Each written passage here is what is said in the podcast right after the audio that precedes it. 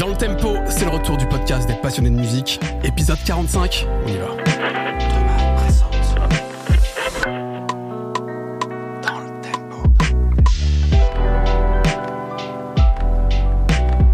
Comment vas-tu, Daz? Eh bien, ça va très bien, Salman. Ravi de te retrouver. Cette fois, ça fait vraiment 15 jours qu'on s'est pas vu. Oui, et du coup, j'ai l'impression que ça fait 6 ans qu'on s'est pas vu. Et on s'est manqué. Ouais. Franchement, ouais. Mais pour de vrai, hein, je Mais- suis très content de revenir à la bouclette et tout. Et bah, moi aussi, ça me fait plaisir. Ouais. Daz, tu sais, j'ai essayé d'instaurer un peu sur les derniers épisodes, Ouais. de rappeler pour ceux qui, qui nous écoutent pour la première fois ce qu'on fait ici. Est-ce que tu, tu pourrais le faire, toi? C'est quoi, DLT Mais bien sûr, euh, Qu'est-ce qu'on fait ici? DLT, DLT dans le tempo, bien sûr, c'est le podcast euh, des gens qui vivent de la musique, qui parlent de la musique, qui font de la musique, qui Ouais. aiment la musique. Ouais, Euh, c'est le podcast euh, musical euh, de référence. de référence. Le plus grand podcast du monde. Oui, alors Aussi. oui, aussi. Le plus long également. C'est ça qui est bien grâce à ces intros qui durent une demi-heure. Non, pas du tout. Non, mais voilà, oui, c'est un podcast où on parle musique avec des passionnés, et euh, qui soient euh, journalistes, euh, distributeurs, euh, Artiste aussi. artistes, euh, tourneurs. j'ai- J'aimerais bien. Alors, figure-toi que j'ai lancé Ouais. euh, une invitation à laquelle je n'ai pas de réponse pour le moment. mais, mais, on va essayer de faire ça, évidemment. Ouais, ça serait chouette. Bah, tout- moi j'aime bien essayer de découvrir tous les métiers liés à la musique. C'est tellement riche, tellement varié, et puis des artistes aussi évidemment. Ouais. Mais euh, on, on va y arriver. Ouais, bah, j'y crois. Mais t'as raison, le monde de la musique live, c'est un truc qu'on a assez peu abordé encore. On va essayer de le faire. Ça serait chouette. Mais aujourd'hui, Oui, aujourd'hui. Daz, on ne parle pas de musique live. Non. Encore que. On est, on- euh, c'est vrai. Il y a des trucs qui se font d'ailleurs, mais Ouais. on, on va en parler. On va en parler. On est sur un thème absolument passionnant, Ouais. absolument vaste, riche. On, on pourra pas tout traiter aujourd'hui, Daz, mais on Mhm. va essayer quand même de faire un petit panorama. La musique de film, Daz. Ah, la musique de film. J'adore. Et pour ça, pour en discuter, on reçoit deux invités. Les, les mecs sont calés, je te préviens. Ouais, des références, des sommités. Oui, absolument. Nous sommes avec Rafik Djoumi. Ça va, Rafik? Bonjour, j'étais spectateur, je m'attendais pas à être pris à partie. Et c'est comme ça que ça se passe. Sois surpris. À tout moment, tu peux être surpris. non mais le film était bien jusque-là. Vous cassez le quatrième mur là. Merci en tout cas d'être là, Rafik. On est aussi avec Olivier Desbrosses. Salut Olivier. Bonjour. Ça va? Ah, ça va bien. Bah écoute, Ça va Alors- bien. Clairement, nous, on aime la musique, donc on est venu en parler. vous êtes au bon endroit. Mais alors, Rafik et Olivier, mais que font-ils, Salman? Oh, je vais les présenter. Oui. Sache déjà que euh, le cinéma, c'est leur vie. Et que la musique de film en particulier, c'est une grande passion pour eux. D'accord. Je sais pas si ça va toujours de pair d'ailleurs, c'est un truc dont on pourra, dont on pourra discuter. Est-ce qu'on peut aimer la musique de film sans forcément aimer le cinéma? Je ne Mhm. sais pas. En tout cas, vous, c'est clair que vous aimez les deux. Et vous l'avez, euh, vous l'avez démontré à travers vos carrières. Je, je vais commencer par Rafi, quand même, parler un petit peu de toi rapidement. Journaliste culturel, euh, spécialisé dans le cinéma. Ça fait longtemps que tu es actif en tant que chroniqueur, en tant que critique. Euh, tu es une figure quand même du milieu médiatique euh, cinéma, notamment parce que ça t'a toujours tenu à cœur de mettre en avant la culture populaire Oui, dans le c'est cinéma. ça. Ouais, en fait, euh, je suis critique de film effectivement à la base, mais c'est vrai que je me suis un peu distingué euh, en écrivant des textes qui se voulaient euh, réfléchis Mhm. euh, sur des films sur lesquels en généralement on réfléchit pas. Donc euh, je me suis, bah, là, c'est souvent des blockbusters, des choses comme ça. C'est euh, donc ce qui m'a fait connaître effectivement, c'est des trucs genre euh, Le Seigneur des Anneaux, les Matrix, euh, enfin tout tout ce cinéma là, euh, sur- voilà que j'ai suivi de très près. Et pardon. Voilà, je, je pars faire ma, ma bio, mais à une époque, euh, j'étais même connu comme Monsieur Seigneur des Anneaux parce que j'avais écrit pendant trois ans euh, avant la sortie du premier film. euh, Ah oui, voilà. Ouais. j'étais vraiment là le jour le jour 1 Ouais. du tournage. C'était à l'époque de Mad dessus. Movies. euh, C'est ça, tu avais voilà. suivi vraiment tout le. J'avais tout le- suivi tout le processus et tout ça, et j'étais complètement fou de ce projet, et personne comprenait dans le milieu, du moins, pourquoi je- j'avais focalisé sur cet obscur truc néo-zélandais. T'avais Euh, eu le nez fin. Ah oui. Sur ce coup-là, je l'avoue, je, je l'avoue que j'avais Parce que eu là, on est en quelle année là 90 98, 18, Euh, 19. et le ouais. film est sorti en 2001, ouais. Ouais, d'accord. Donc ça m'a un petit peu porté. Euh, et puis ensuite, euh, comme dans le magazine où je bossais, on utilisait très souvent le mot euh, geek, euh, qui était peu employé en dehors des milieux informatiques. Euh, bah, je me suis retrouvé associé euh, à ce qu'on appelait donc la communauté geek française comme étant une des figures de cette communauté. Et donc il y a eu un documentaire sur Canal qui s'appelait euh, euh, Suck My Geek, euh, qui, à l'époque en 2007, je crois, avait pas mal marché. C'est l'époque où on faisait des jeux de mots sexuels. Oui, Voilà. c'est pas ouf aujourd'hui. mais- Ouais, mais à l'époque, ça passait. Et ça m'a mené à devenir plus ou moins euh, un représentant de cette Hmm. communauté-là, ce qui plus tard va me mener à faire une émission pour Arte euh, qui s'appelait Beats, Beats, bien sûr. la BITS, euh, sur euh, Bah, les mutations de la culture geek. De toute façon, on a, on a évoqué Mad Movies, euh, donc tu es passé par ce magazine historique. Euh, Aujourd'hui, tu bosses avec Arrêt sur Image, plusieurs émissions. On te retrouve aussi chez Capture Mag, que tu as cofondé d'ailleurs. Mhm. Euh, tu le disais, Beats avec Arte, tu étais rédacteur en chef de cette émission qui a marqué émission un peu culte hein, sur Internet. Oui, qu'on peut encore, on peut encore voir pas mal d'épisodes sur. YouTube. Oui, tout à fait. Je suis assez content de ce qu'on a fait. C'était épuisant, mais c'était, c'était, c'était chouette. Et puis, tu as écrit des bouquins sur le cinéma, tu interviens régulièrement dans des conférences, mais surtout, Rafik. La musique de film. Tu co-animes avec Olivier, donc qui est avec nous, euh, et David Oga aussi, qu'on qu'on salue, un podcast dédié à la musique de film et qui s'appelle euh, Total Tracks. On va en parler, mais je présente aussi Olivier quand même. Olivier, donc toi aussi, tu es membre euh, de l'équipe de Total Tracks. Comme Rafik, d'ailleurs, tu as fait des études de cinéma à Oui, l'origine. Euh, tu t'es ensuite orienté vers le journalisme. Toi aussi, tu es passé par Mad Movies. Tu as fondé le média Underscore, qui lui, justement, est un webzine vraiment dédié à la musique de film. Voilà, qui existe toujours. Hein, ça fait, euh, oh, ça fait 15 ans. Ça passe vite. Belle aventure. Bravo. Ouais, il faut tenir en plus hein, sur, Ouais. un, sur un webzine. euh, C'est le courage. Ouais, ouais, non, clairement, il faut un peu d'acharnement quand même Ouais, pour, euh, ouais, pour, rester aussi longtemps. Surtout que euh, le monde a évolué, que le média est peut-être plus tout à fait adapté à la période qu'on vit aujourd'hui. C'est aussi pour ça qu'on s'est retrouvé pour Total Tracks, parce que le podcast, par contre, lui, euh, c'est un peu le fer de lance aujourd'hui de ce type de communication. C'est génial le podcast. On peut parler euh, d'un compositeur en 5 épisodes de 3 heures. Quoi. Ce que vous faites dans Total Track, c'est ça. Au minimum. Au minimum. Et oui, d'ailleurs, je, je précise, je, je ne savais pas ça. J'ai découvert que tu étais aussi membre, je sais pas si c'est toujours d'actualité, mais de l'International Film Music Critics Association, Oui, c'est toujours valable. qui est une association donc internationale qui rassemble des journalistes passionnés par la musique de film, une association professionnelle. Et vous remettez chaque année des prix à des compositeurs. Vous célébrez des compositeurs chaque année. Tout à fait, tout à fait. Bon, tu avec, vois- avec beaucoup de débats. Avec beaucoup de débats, j'imagine. Oula, je, je- ça- doit durer des heures et des heures.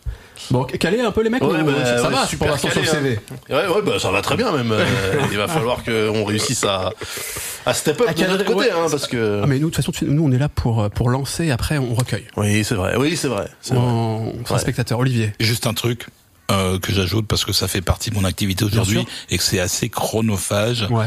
Euh, c'est une station de web radio Oui. Qui s'appelle La Grande Évasion, qui est spécialisée en musique de film. Je suis fan. La, ouais, non, vraiment. euh, la grande C'est bizarre, évasion- hein. C'est- c'est Non, vrai, mais, il me euh, le dit qu'il tous les soit jours. fan. J'ai rien à voir avec. euh, Je, je bosse Ouais. pas du tout dessus, euh, mais par contre, je l'écoute et, euh, et j'essaie de prendre du recul en me disant mais si c'était pas mon ami, euh, qu'est-ce que j'en penserais Ouais, quoi. ouais. Je suis vraiment, vraiment fan de lagrandeévasion.fr. C'est vraiment la radio. Est-ce qu'on euh, peut redire le site? lagrandeévasion.fr. Très bien, Voilà. merci. Donc tout attaché, lagrandeévasion.fr. Ouais. Et c'est vraiment 24 heures sur 24, euh, de- de- de- une sélection de, de musique de film. Il y a de tout. Euh, c'est affolant. Tu passes euh, d'un truc japonais, euh, américain, euh, français, euh, espagnol, euh, des années 30 aux années euh, d'aujourd'hui. Un truc qui vient de sortir la semaine dernière, de- du, du super obscur au, au, au classique indémo- indémodable. Et régulièrement, euh, je suis surpris quand je la laisse tourner euh, de me dire putain c'est vachement bien ce truc. Qu'est-ce que c'est et tout. Et je note et tout. Alors que je veux pas me, me la péter, mais je, je, comme Ouais. je connais la musique Et tu de découvres des choses grâce à régulièrement. Ouais, il y a, y, a, il y a des pépites sur sa radio. c'est- Elle est, elle est Et, sublime. et donc, si Rafik n'était- pas mon ami, Il je l'aurais embauché pour faire la promo de La Grande Évasion parce qu'il le fait mieux que moi. Et, et d'ailleurs, tu nous disais avant l'émission que c'est diffusé d'ailleurs dans les, cin- dans les cinémas Pathé Gaumont, c'est Oui, ça? oui, c'est la radio des cinémas Pathé Gaumont, euh, qui d'ailleurs s'appelle maintenant uniquement Pathé, je crois.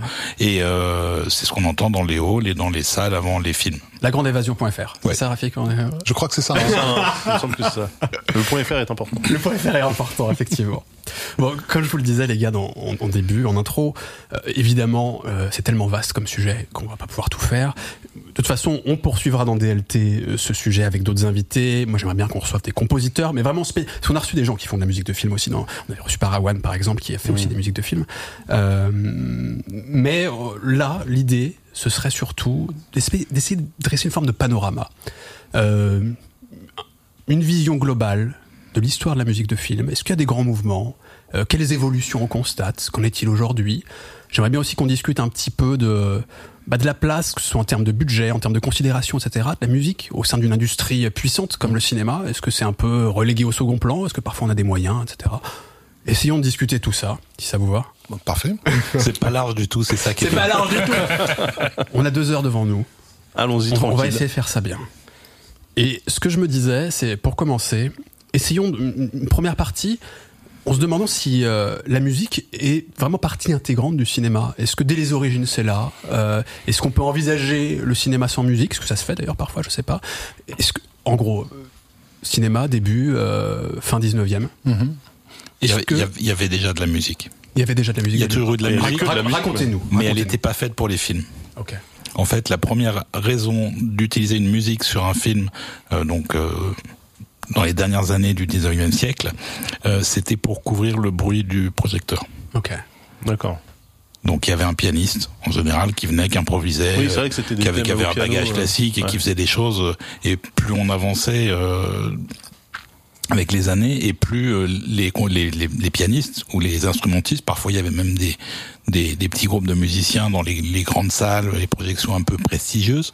Euh, ça commençait un petit peu à être adapté à ce qu'il y avait. Parce que comme il le faisait à chaque projection du film, il commençait à connaître le film. Et donc il commençait à adapter un peu les morceaux qu'il Ah oui, choisissait. c'était joué live pendant le film. en C'était joué live, donc Ouais. les, les premières fois c'était de la pure impro.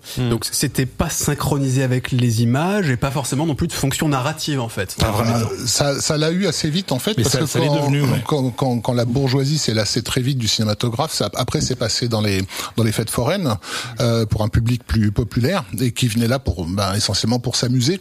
Et, euh, et, et du coup, on a commencé à voir se développer des, des pianos mécaniques avec des effets euh, sonores que tu que tu pouvais mettre. Je sais plus comment s'appelle ce, ce type de piano où tu as des, des trompettes, des, des klaxons, des machins, etc. Et, et c'est là on arrive un peu à l'époque du burlesque dans les années 10 avec les Max Linder, Buster Keaton, Chaplin et compagnie.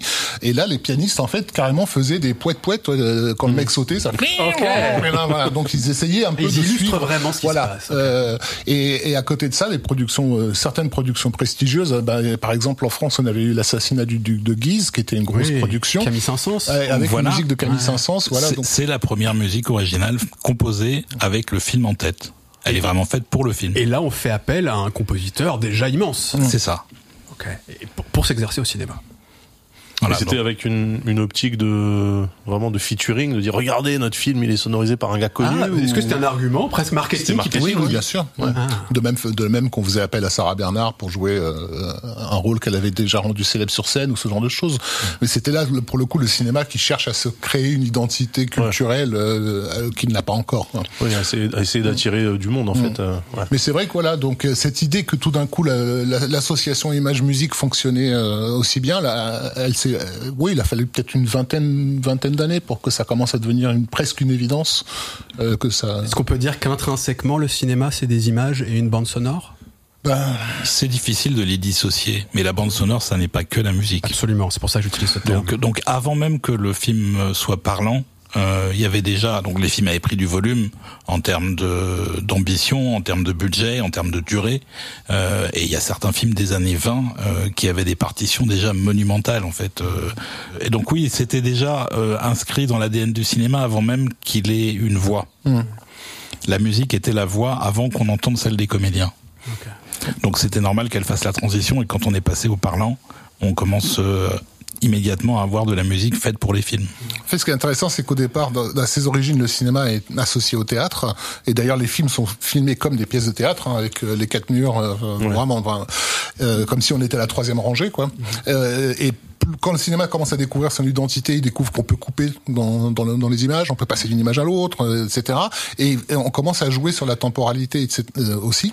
Et en fait, on, on- réalise au fur et à mesure que la musique et le cinéma ont finalement beaucoup plus à voir que le cinéma et le théâtre, parce que ce sont deux arts qui, se, qui fonctionnent sur le rythme, sur le sur le sur le tempo, euh, sur ce, ce genre de choses-là. Donc il y a, Il y a- il y a un mariage de fait en fait. Il y a, y un exemple que je trouve très marquant pour illustrer le, le fait que la musique est présente dès les origines. C'est celui de William Dixon, euh, qui est considéré, si je dis pas de bêtises, comme l'un des premiers réalisateurs, un des premiers acteurs de l'histoire du cinéma. Euh, on est à la fin du 19e, et qui en 1894 euh, joue du violon, qu'il interprète lui-même déjà au, cinéma. Donc la, musique est là en réalité. C'est, je trouve ça assez impressionnant. Oui, oui, on a euh, Méliès qui fait l'homme orchestre, euh, où en fait il se multiplie sur, euh, sur scène, euh, il joue un instrument, puis un deuxième, puis un troisième, puis à bout d'un moment, t'as as une dizaine de Méliès qui sont en train de, de, de faire un orchestre. C'est les effets bon- spéciaux en plus. Bon courage pour le pianiste qui doit mettre sa musique en live sans avoir vu le film avant. Est-ce que euh, derrière le, la musique prend une place de plus en plus importante? Est-ce qu'il y a des gens qui se professionnalisent dans ce domaine Bah, en fait, spécifiquement? Le, la, la deuxième grosse euh, vague, c'est l'arrivée du, du parlant. Et quel est le premier film qu'on reconnaît comme étant un film parlant? C'est euh, Le chanteur de jazz, donc un film encore une fois sur la musique. Forcément, dès l'instant où on a, on a amené le son au cinéma, la, la première idée, ça a été, ben, on va enfin pouvoir entendre les gens, euh, les gens chanter. Euh, sauf que dans ces, dans ces premières années, l'idée, c'est que s'il y a de la musique, euh, dans, dans, dans le film, elle est intradiégétique. Ça veut dire c'est le mec qui est à l'écran qui est en train de jouer ou qui est en train d'écouter de la, de, de, de la musique. L'idée qu'il puisse y avoir une musique d'accompagnement par-dessus, ça c'est encore euh, très très très très flou. Et Oui, pourtant, c'est ce qui se fait maintenant euh, principalement. Mm. C'est vrai que Ah oui, c'est cl- c'est clair rares part- sont les œuvres avec une musique diégétique. euh, Oui, mais parce qu'il faut habituer le public et que le public a vite pris le pli, mais c'est exactement la même chose que le montage. Ouais. Le chant contre chant, c'était pas quelque chose de naturel. Mm. Et le premier à l'avoir fait, le public ne comprenait pas ce qui se passait, qu'on voyait un côté, Puis l'autre. euh, puis l'autre euh, en, en réponse. C'était pas pour eux naturel. C'est un, c'est un langage qui est développé. Et l'usage de la musique au cinéma, c'est pareil. C'est, c'est, euh, euh, il faut, il faut habituer le public. Mais à partir du moment où c'est fait, ça devient tout à fait naturel. Et ça a été fait assez rapidement puisque euh, un des tout premiers scores, parce qu'on parle de score. C'est un terme anglais, mais c'est c'est ce qu'on ce qu'on utilise pour identifier euh, Bande originale. composée pour le film. Euh, oui, mais bande originale, ça peut être aussi Une des- compilation. des, chansons qui viennent d'albums préexistants. Euh, Le Oui. score, c'est vraiment un truc qui est fait essentiellement pour le film. Ok. Et, euh, et le, un des premiers scores vraiment marquants et vraiment massif dans le film, c'est en 1933 euh, pour un film qui s'appelle King Kong, Ok. Que je pense tout le monde l'a pas vu, mais je pense que tout le monde connaît la notion de King Kong. Bien sûr. Ouais, vite fait, j'imagine que ouais, c'est le dragon géant là. C'est ça, presque. Donc, c'est un moment marquant, la musique de. King Kong Pour Ouais, quelle vraiment. raison? Euh, bah en fait, parce que justement, c'est c'est une musique intradiégétique. Et, euh, elle est euh, elle est composée presque comme une forme euh, d'opéra euh, avec une ouverture euh, qui t'annonce les différents thèmes musicaux euh, et, en fait ces thèmes sont associés à des personnages ou à des situations. Euh, et Max Steiner qui a une formation euh, ben, très européenne en fait il va vraiment instituer ce que j'appelle moi abusivement le- l'école austro-hongroise, on va dire à, Hollywood, c'est-à-dire en fait utiliser toutes ces techniques musicales que l'Autriche, la Hongrie et l'Allemagne ont, développées au début du siècle pour pour la scène, quoi. Euh, le, le- notamment le, la, la notion du leitmotiv euh, de, de Wagner. Euh, et il y a cette idée qu'en fait, voilà, un personnage comme King Kong, par exemple, il a son thème et son thème va se mélanger à un autre thème que celui de la, de la, je- de la jeune femme euh, Anne. Et bref, et, et ils peuvent se, se mêler l'un à l'autre, euh, se détacher, revenir et tout ça. Et aussi plein de techniques qui permettent de passer très rapidement euh, d'un ton, euh, on va dire, euh, mélancolique à de l'action euh, avec un, un début de suspense. euh, et et c'est forcément l'opéra qui sert de de, de marche à suivre quoi dans, dans dans cette façon de raconter. Et c'est pas un hasard que ce soit un film fantastique euh, qui est permis euh, qui est permis ça parce que c'était risqué au niveau du public de tenter une expérience euh, est-ce que le public va accepter euh, d'être porté comme ça par la musique pendant pendant une heure et demie?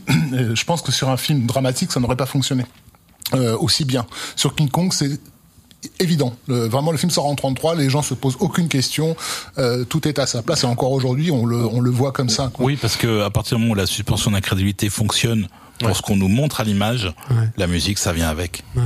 Donc c'est assez naturel. Donc oui, effectivement, euh, c'était un bon choix de, de projet. Et, et ce qui est marrant, c'est que hum, parce qu'on parle, on va parler forcément beaucoup d'Hollywood parce que c'est un peu toujours Hollywood qui donne le ton. Euh, Il y a des musiques partout dans le monde, il y a des trucs extraordinaires partout, il y a des choses magnifiques en France, mais globalement, on commence toujours un petit peu avant euh, à, Lo- à Los Angeles. Euh, et donc, les premiers compositeurs, tous les premiers compositeurs qui ont commencé à travailler à Hollywood, ce sont des gens qui ont été importés, qui viennent d'Europe. Bah, on peut Euh, donner les noms. hein. c'est des Allemands, des Viennois, des Polonais. Donc, euh, on a donc euh, Max Steiner pour euh, pour King Kong. Euh, Max Steiner, il va surtout faire tous les tous les grands mélodrames, Bette Davis et, et compagnie quoi. Euh, on a Irish Wolfgang Korngold qui est une des à l'époque une gloire, une, grande gloire de de, de l'Europe. Euh, mais sauf qu'il est en fait ils sont en train de fuir l'Allemagne nazie. Euh, ces, ces, ces compositeurs, ils donc se réfugient à Hollywood. Et Korngold, il va faire vraiment tous les euh, les aventures de Robin des Bois, euh, l'Aigle des Mers, tous les films de, de KPDP. Donc c'est vraiment le, le- le style de la musique d'aventure à, la Korngold va pratiquement pas changer pendant 70 ans. Oui, et d'ailleurs, c'est le seul qui va ensuite retourner à une carrière euh, classique. Ouais. Euh, les autres vont rester dans le cinéma. On a Franz Waxman. Euh, Franz Waxman, ça, ça va être euh, la fiancée de Frankenstein. Donc euh, tout- toute cette école justement du suspense, de l'angoisse. euh, Il va faire beaucoup de films aussi, des films noirs, les thrillers et tout ça. Voilà, dans les thrillers, on a aussi Miklos Rosa. Miklos Rosa, voilà. qui va faire beaucoup beaucoup de films noirs des années 50 avant de devenir la voix de tous les péplums des années fin 50 et début 60, et qui a fait entre autres Bénur.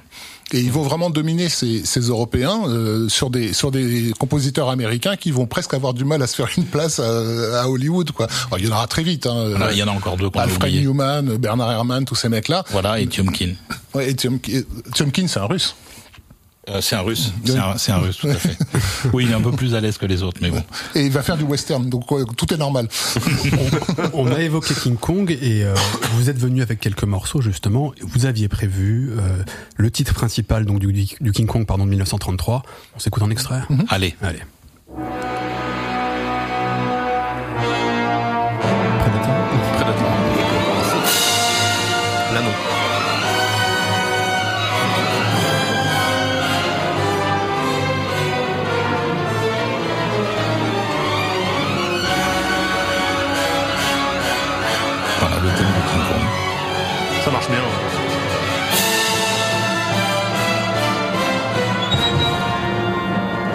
Donc ça, c'est vraiment pour euh, l'arrivée du singe. Ça, c'est l'ouverture du ça, film. c'est l'ouverture du film qui annonce ouais. déjà, en Le fait, thème, euh... euh, les différents thèmes qui vont être utilisés euh, à l'image. Et est-ce que, euh, avant de passer à la, à la deuxième partie et de parler, on, parce qu'on a déjà commencé d'une certaine manière à faire, des, des, grands mouvements, des grands acteurs, des grandes époques peut-être aussi, je sais pas si on peut faire ça de manière chronologique par exemple. On peut faire ça rapidement du coup, parce Ah, ouais, que c'est un, absolument. c'est un peu riche et, Bien et sûr. un peu difficile à Ouais. résumer. Mais, mais juste à- à- avant tout ça, oui, tu veux dire quelque chose? Ouais, non, c'était juste pour dire qu'il y avait, il y avait eu une tentative de faire, d'aller complètement euh, à l'inverse de ce qu'on vient d'entendre Ouais. chez les soviétiques euh, dans, dans le, euh, au début des années 30 et dans les années 40, mais qui n'a pas euh, fait Fait école, école, ouais. Euh, parce que les soviétiques, ils étaient vachement dans le montage expérimental, le contrepoint, le symbolisme. Euh, leur cinéma avait vocation à propager l'idéal révolutionnaire, donc euh, ils ont beaucoup réfléchi à, à comment impacter le public à ce niveau-là.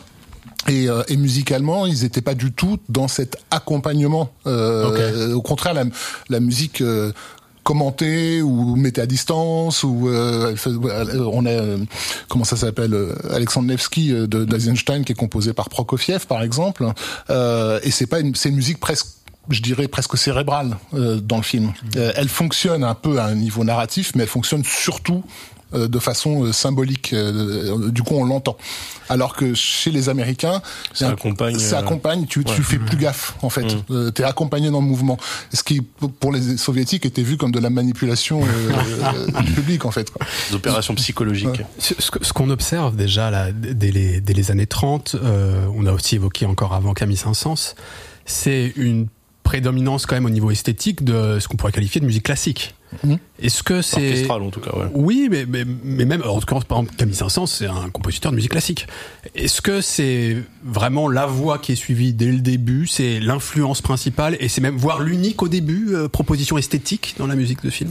C'est celle qui s'impose le plus euh, parce que effectivement on reste au cinéma dans l'idée de la continuation des bah, du, du, du théâtre du 19e, euh, des grosses productions théâtrales. Il y a un côté quand même, on en met plein la vue, les gens payent pour pour, pour voir ces spectacles et donc on, euh, ils veulent avoir l'impression d'être comme ils, comme ils étaient au théâtre euh, auparavant. Donc il y a, il y a quand même une euh, et, et l'orchestre symphonique, il, a, il donne ce côté euh, euh, dans ta face quoi. Mais de toute façon, c'est, enfin, c'est lié aussi à, au fait que dans ces années-là, euh, on consommait pas la musique à la maison à la cool comme on le fait aujourd'hui. Alors ça c'est Non. ça c'est clair que c'était assez différent en termes de consommation. tu Et- allais écouter de la musique. Et, euh, et en plus de ça, chaque grand studio avait son orchestre à demeure. Ouais. Ils étaient pas embauchés pour faire la musique d'un film, ils étaient embauchés tout le temps, ils étaient salariés en fait.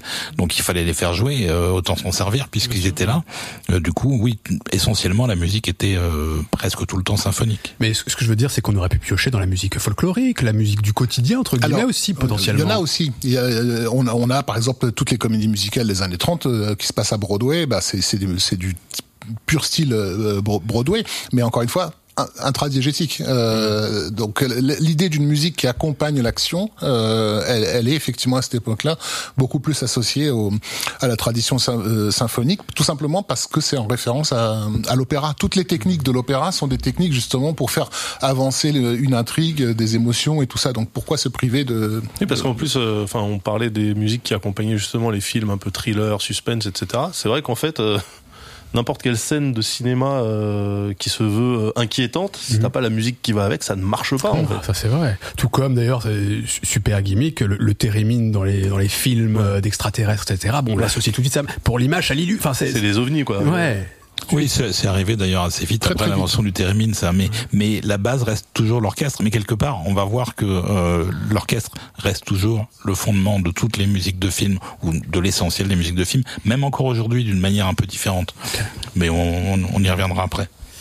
Mais, mais, mais on, va, on va avoir l'arrivée d'une musique un peu plus folk euh, plus tardivement. Il y a un truc paradoxal, c'est que par exemple le jazz, qui est une pure musique euh, américaine, va avoir du mal euh, à s'imposer dans le cinéma américain autrement encore une fois que de façon intradiégétique. C'est-à-dire le chanteur de jazz, on a du jazz d'emblée euh, qui est chanté à l'image, mais l'idée d'avoir une partition de jazz qui soit une partition euh, d'underscoring, donc euh, Donc donc extra-diégétique, extra-diégétique, c'est-à-dire qui vient de l'extérieur Voilà. du film. Voilà. Et qui n'est pas euh, conscientisé par les gens à l'intérieur du film. Il faut ça, attendre c'est ça. 1946, hein, c'est ça, euh, un tramway nommé Désir. Ah, c'est 1951. je Ah, c'est encore plus tard, c'est 51, Ouais, ouais, d'accord. Donc c'est un tramway nommé Désir euh, avec une musique d'Alex North.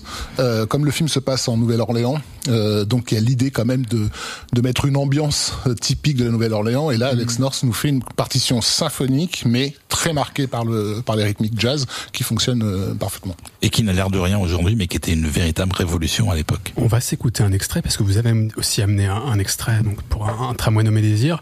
Passons donc à cette deuxième partie. Alors, on a compris un peu d'où on part entre guillemets d'une certaine manière, et ensuite plusieurs écoles vont naître d'une certaine manière. Alors il y a, l'âge d'or d'Hollywood, on, les a évoqués, les Waxman, les Tomkin, etc.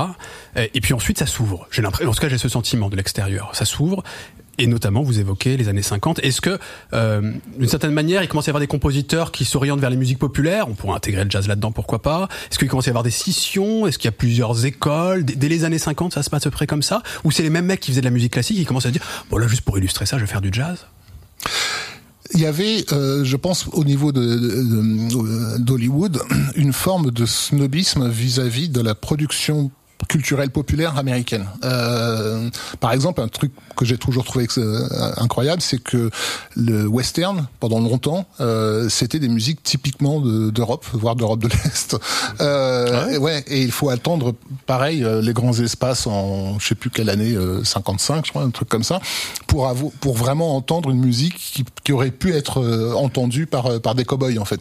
Donc harmonica, euh, banjo. Et Ah, harmonica, banjo, mais même les, même la, la, les, les, comment dire, les, les harmonies. Euh, Mm. On avait Copland qui avait vraiment fait un- un- une musique, une tentative de musique classique qui puisse illustrer les grands paysages américains, mais c'était une musique classique. Si tu Oui, c'est-à-dire qu'ils ont eu, ils ont eu une musique euh, de western euh, dans les salles de concert avant qu'elle soit ensuite euh, traduite euh, un peu sur, le- disons de la même façon euh, au cinéma. D'accord. Euh, ça a été adapté et après ça c'est devenu une influence assez marquante, mais ça a mis du temps. Et je pense que parce que c'était trop américain pour les, patrons- les patrons de studios ils disaient ouais mais ça fait pas chic un- ça, ça fait un, un peu plouc et, et le, et le jazz et l'americana c'est finalement il, il a fallu du temps pour que le cinéma les accepte quoi. Et pourtant on n'en a pas amené, mais c'est pas plouc du tout comme musique. tu voulais mettre un extrait Oui, on met un extrait quand même d'un tramway nommé Désir, 1951. Alex North, vous disiez Alex Alex North, North, ouais. Allez.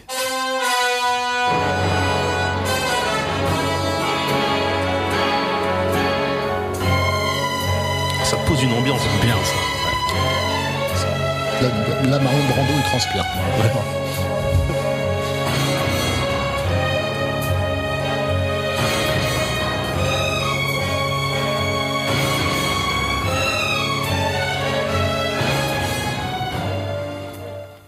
Est-ce que vous voulez nous en parler d'ailleurs un petit peu de cette, euh, de cette BO de... Est-ce que c'est c'est vrai, c'est une rupture, comme vous le disiez? En fait, euh, vu avec un regard d'aujourd'hui, ça a l'air un peu daté, Ouais. comme ce qu'on a écouté avant, qui était King Kong.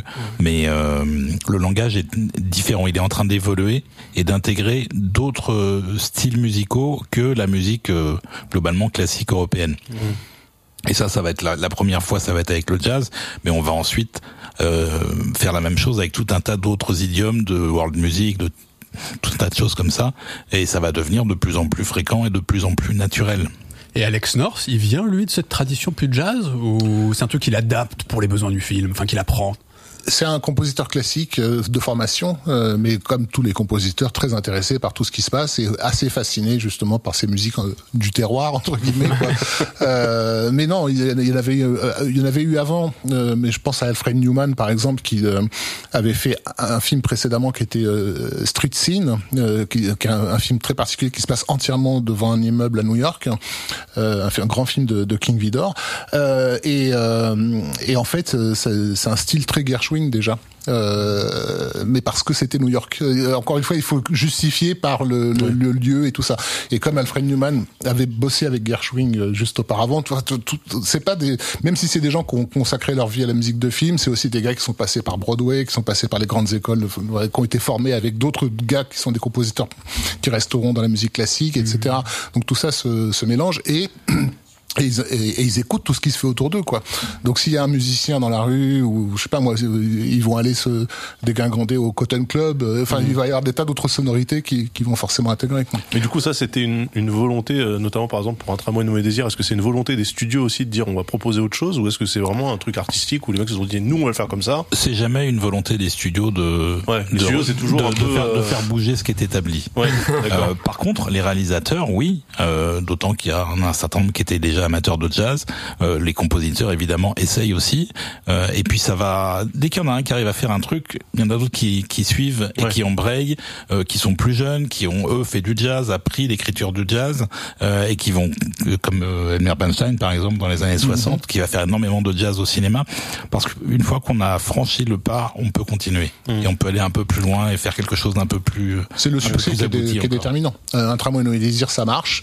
Donc du coup, bah du coup les studios n'ont plus peur de, de, de d'instituer du jazz en Mais c'est marrant quand même que ça veut dire que les, studios, les execs, etc., ils, ils, ont toujours cette image, même, même au tout début, des grands argentiers, mais qui finalement euh, connaissent pas grand chose euh, à l'art en tant que tel et sont juste là pour. Euh... Bah, c'est des gens qui ont les, les premiers grands patrons de, de studios hollywoodiens, c'est des mecs qui ont débuté littéralement euh, sur les routes en Europe. C'est souvent des juifs qui venaient de d'Europe centrale et qui ont une formation de, de comment on appelle ça pas de troubadour. Ouais, musicien itinérant. De, show business européen, enfin de de, de musical voilà, je cherche un mot, excuse-moi. euh, pour eux, c'est le, le, cinéma, c'est du musical. Euh, donc, euh, ce qu'il faut donner au public, c'est euh, des beaux costumes, des belles filles, de la lumière, euh, du rire, etc. Et pour la musique, bah, ils sont restés sur leurs anciens réflexes. Donc, mmh. effectivement, il faut que les choses bougent au niveau des artistes, qu'on leur impose parfois des trucs comme dans le cas d'un tramway nommé Désir, pour leur dire ça aussi, ça peut marcher. Et quand le film, en l'occurrence, cartonne, ça devient un nouveau bah, standard. Après, tout, tout, le monde se décoince, évidemment. Olivier, parce que la musique, là, on en parle comme si c'était presque une entité à prendre à part, mais elle est quand même liée à un projet cinématographique, à des images, etc. Est-ce que le fait aussi que, l'on parle des années 50, on va arriver vers les années 60, il y a un bouleversement à Hollywood euh, qui s'opère, c'est la fin de l'âge d'or, le nouvel Hollywood qui va arriver ensuite. Est-ce que ça explique aussi le fait qu'on prenne un peu plus de, si ce n'est de risques, en tout cas qu'on ose d'autres options musicales? C'est lié aussi au, fait que la nature des films change? Oh Oui, évidemment évidemment, et ça va, ça va même se multiplier dans les années 60 et 70, où là on va avoir tout un panel de styles musicaux dans lesquels choisir et de films qui sont faits différemment de ce qui était fait euh, dans le entre guillemets le carcan hollywoodien euh, traditionnel. Donc oui, évidemment qu'il y, y, y, a un effet forcément sur la musique, euh, alors que les films eux-mêmes évoluent et que la façon de les faire évolue aussi, ça évolue aussi en Europe. Euh, donc, euh, donc ça, va, ça, va, multiplier les options. Est-ce que tu as des exemples Donc là, on, ok, Alex North 1950. Derrière, est-ce qu'il y a d'autres jalons, d'autres trucs importants Alors, il y a un jalon qui est important. C'est, euh, je pense que c'est euh, euh, le train sifflera trois fois. Okay. Parce qu'il y a eu donc un compositeur qui a fait la musique de manière assez traditionnelle, et il y a eu une chanson qui a été faite, qui a été utilisée dans le film, okay. qui a été ensuite reprise à l'infini par des dizaines, des centaines d'artistes dans les années qu'on suivi, y compris en France d'ailleurs, dans ouais, une version ouais. française. Ma mère connaissait la chanson parce qu'elle l'écoutait à la radio quand elle était gamine, donc ouais. Et donc, toi aussi, euh, tu m'abandonnes. Voilà. Et donc, euh, et donc ça, ça, ça a ouvert une nouvelle porte sur le fait que des choses chantées à l'image peuvent faire du, en gros, peuvent faire du fric en dehors de l'image, de manière absolument imprévue à l'époque, et ils vont tout de suite s'embrayer là-dedans et commencer à faire plus de chansons dans les films et plus de chansons qui sont exploitables en dehors. Ça devient un produit. Ça devient un produit. Et ça, ça, c'est jamais parti. Hein. Euh, mais à l'époque, les chansons étaient quand même faites pour les films. À partir de- des années 60, on va commencer à utiliser des choses venant de l'extérieur. Et, et aussi, euh, oui, c'est ça, avoir- une chanson titre qui puisse passer sur les radios et servir du coup de publicité permanente pour le pour le film. Et un des compositeurs connus pour ça à l'é- à l'époque, c'est euh, Henry Mancini, Ah oui, euh, sûr. voilà, qui fait beaucoup de, de chansons. euh, je sais pas, je pense à Moon River pour euh, euh, Diamant sur canapé. Quoi. Il y a plein de gens qui connaissent Moon River et qui savent même plus aujourd'hui que c'était une chanson qui a été composée pour un film. Alors, on, on s'écoute un petit extrait de- du train sifflera trois fois. Alors, est-ce que le compositeur c'est qui Tiomkin. C'est Tiomkin. Est-ce que je peux trouver cette Et version sinon, comme t'as ça la chanson euh, C'était qui euh, Ah, c'est Frank, euh, Frankie Lane Frankie Lane, hein, c'est Ouais, ça je crois. Donc, Funky Lane, High Noon. Do not forsake me, oh my darling. Et donc là, on est sur une chanson composée pour le film. C'est ça. avec le thème, enfin la, la mélodie est reprise sous forme orchestrale dans, dans, dans le film, mais le générique nous accueille avec euh, avec ça. Donc ça, c'est à, c'est l'introduction qu'on entend le. Euh, alors je sais plus si c'est à l'introduction ou à la fin du film. je me souviens pas, j'avoue. Parce que c'est vrai qu'il y a, il y a ça aussi, c'est que euh, pendant longtemps, les films étaient un peu obligés de mettre le générique au début. Ouais. Donc ça servait un peu de scène d'exposition, mais du coup on se mangeait un thème euh, en pleine tête euh, tout de suite. Mhm. Et ça c'est quelque chose qu'on a perdu pour le mettre à la fin. Après, euh, C'est ça. Mais du coup il fallait euh, d'emblée réussir à illustrer le, le film en disant euh, c'est ça que vous allez regarder et voilà ce que vous allez entendre. C'est ça. euh. On, on reste encore dans la tradition de l'opéra, en fait, Ouais. de l'ouverture d'opéra. Ouais. Ouais. Et donc en quelques années, la chanson va commencer à s'avérer être un véritable outil marketing. Euh, et ça va aller jusqu'à des extrêmes où on n'aura plus que des chansons faites pour euh, pour un film. Euh, puis, euh, comme ça prend du temps, de l'argent, des compositeurs, etc., de l'inspiration, aller chercher aussi des chansons à l'extérieur, des choses qui sont populaires déjà, qui raccrochées au film permettent de faire une bande originale de choses qui ne le sont finalement pas vraiment. Euh, et ça, ça va être les années 60 et les années 70 beaucoup, jusqu'à un moment où on va presque imaginer que le- la, tra- la tradition hollywoodienne de l'orchestre est en train de disparaître. Elle, se, elle se ringardise en fait dans les années euh, 60 cette tradition. Et euh, bah, le renouveau il va pas venir euh, d'Hollywood pour le coup. Le, le renouveau va vraiment venir d'Europe euh, puisque euh, en Europe du coup il y a une génération une nouvelle génération on va dire cinéphile c'est-à-dire de gens qui ont la première génération de gens qui ont grandi en regardant des films euh, et qui sont du coup accoutumés à tous ces tropes euh, Ouais, tous musicaux et tout ça. Et, et pour ces gens-là en fait on va commencer à développer un nouveau style de musique de film qui est moi je dirais presque un commentaire euh, sur la musique de film.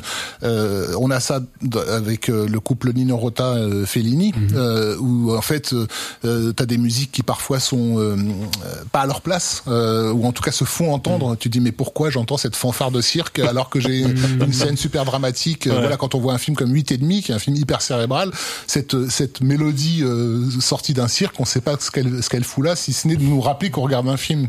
Donc il y a il y a une nouvelle distance qui se fait fa- par par rapport à ce qu'on Et regarde là, et là, pour une fois, c'est pas Hollywood qui dicte euh, qui va la dicter nouvelle ses norme. voilà, parce que euh, je pense qu'effectivement, euh, Morricone n'aurait pas pu euh, émerger euh, à Hollywood. C'est vraiment un truc qui ne pouvait arriver qu'en Europe à cette époque-là. Et Oui, Morricone, c'est- et c'est arrivé dans beaucoup de pays en même temps, puisque c'est arrivé en France avec la nouvelle vague, où de la même façon d'utiliser la musique de manière euh, pas du tout, du tout euh, traditionnelle. Ouais. Euh, Il y en avait peu, il y en avait beaucoup moins qu'à Hollywood, et elle avait un sens totalement différent à l'image de ce que les Américains faisaient à l'époque. Mais c'est marrant parce que donc là on est dans les années 60 et euh, moi j'ai grandi dans les années 80 et euh, j'ai été matrixé par par Star Wars qui pour le coup prenait un truc un peu ringard finalement parce que commencer avec euh, du ça, John Williams euh, pleine C'est ça, patate mais on, on va y venir justement. D'accord, que ouais, Star. Wars va avoir un impact. euh, ça va revenir en fait ouais. euh, d'accord On, on a évoqué plusieurs morceaux. Écoutons juste des extraits rapidement. L'un notamment c'était Moon River, donc sur euh, sur Breakfast at Tiffany's d'Henry Mancini, euh, Diamant sur canapé en français. Diamant sur canapé, ouais. c'est ça, euh, chanté par euh, Audrey Hepburn, si tu veux la chanson.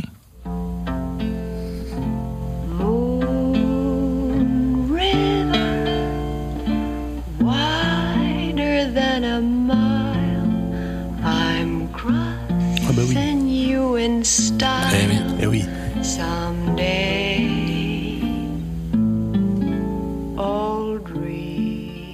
C'est là que tu vois la puissance du truc parce que j'ai jamais vu ce film. Et Et j'écoute pas euh, et ça Ouais, me dit quelque chose. C'est ce que je disais, Moon River, il y a plein de gens Ouais. qui oublient que ça a été composé pour, euh, pour Ouais, un film, effectivement. Donc ça, ça illustre la montée en puissance de la chanson dans le cinéma et le fait aussi que ça devient un produit d'appel, Mhm. parfois même pour le film, voire il vit sa vie en parallèle du film. Mais tu évoquais aussi un changement plus européen. Un changement de paradigme dans le rapport du public euh, à la musique de film, et effectivement, ça avec du Europe. Nino Rota notamment. Nino Rota et Morricone. Hein, euh, Morricone, enfin, je veux dire, encore une fois, le, le, le générique du Bon, la Brute et le Truand, c'est, c'est, enfin, je veux dire, t'as un cri de chacal qui t'accueille d'emblée. Euh, tu te dis, mais qu'est-ce que je suis en train d'écouter, quoi? Je suis en train d'écouter une musique qui te fait comprendre que tu regardes un film et que c'est de la musique de film. Tu vois, donc c'est.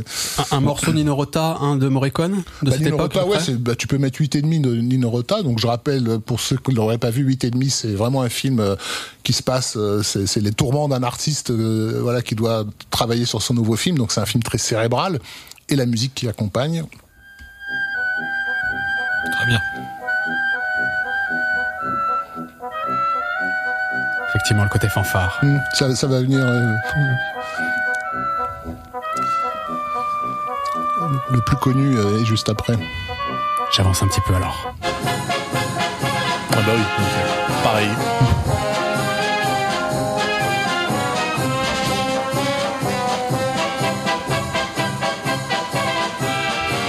Mais donc ça, c'est balancé tel quel dans le Bah, film. voilà, tu comprends pas. Euh, alors tu comprends au fur et à mesure du film qu'en fait ce- ce- cet orchestre euh, de cirque c'est le bordel qu'il y a dans sa tête en fait, qui est tout le temps en train de lui tourner autour quoi. Mais voilà, c'est on, on est dans un rapport très différent de ce qu'Hollywood avait institué parce que la musique encore une fois elle se fait remarquer. Et d'ailleurs euh, il y a un film euh, américain qui, qui sort en, en 68 et qui pour moi est aussi une date importante, mais il n'y a pas de musique originale dans ce film. Il devait y en avoir une. C'est 2001 l'Odyssée de l'espace. Euh, et ce qui est intéressant, c'est que voilà, 2001 Odyssée de l'espace, euh, il aurait dû être fait de façon traditionnelle, et la musique avait été confiée à Alex North, justement, de Un très nommé Désir. Il a bossé le pauvre pendant des mois, il a découvert à la première du film qu'il y avait absolument rien de ce qu'il avait composé Ah qui était dans le ouais. film. Ouais, c'était un, un gros coup dur, quoi. Ouais, Surtout c'est qu'il était en plus, il était malade, il était venu en ambulance et tout, le truc absolument désastreux. Euh, mais mais le, le fait est que Kubrick s'était tellement attaché au morceau. Euh, euh, comment dire euh, De- de musique temporaire, de musique en fait. temporaire qui avait qui était mise euh, sur le film avant que la musique soit composée tu sais pour donner une idée Parce au compositeur c'est comme ça qu'on fonctionne en général Voilà. en cinéma, si on met une bande son en attendant entre guillemets, un truc. C'est euh, souvent, c'est souvent pour aider le monteur à donner du rythme à la séquence en Voilà. fait. Et du coup, il avait gardé une, une grande partie de, ces, de cette musique temporaire qui était composée de morceaux classiques. Euh, mais ce qui était intéressant, c'est que ce- certains de ces morceaux classiques étaient connus du public. Et donc, quand tu découvres 2001 euh, en 68, mais en fait, le beau, le beau Danube bleu, tu le connais. euh, cette- Donc, encore une fois, ton rapport au film, il est conditionné par le fait que tu es en train de pas seulement de regarder une image de l'espace, t'es en train de regarder une image de l'espace, mais sur une, une, une valse que tu connais que tu connais bien. Donc c'est tout d'un coup, on, on dit au public, on lui dit, euh, on, on lui rappelle qu'il y a un spectateur en fait. Il y a un côté genre, entre guillemets euh, postmoderne déjà qui commence à s'installer, qui était pas du tout là, parce que euh, la- quand tu regardais une- un drame de, de Bette Davis, la musique tu la remarquais pas. Euh, elle, elle accompagnait euh, naturellement le mouvement quoi. Là, elle commente en fait. Et 2001, c'est un exemple comme ça de de ce nouveau rapport. Mais pour moi, vraiment, le plus emblématique, c'est c'est Ennio Morricone.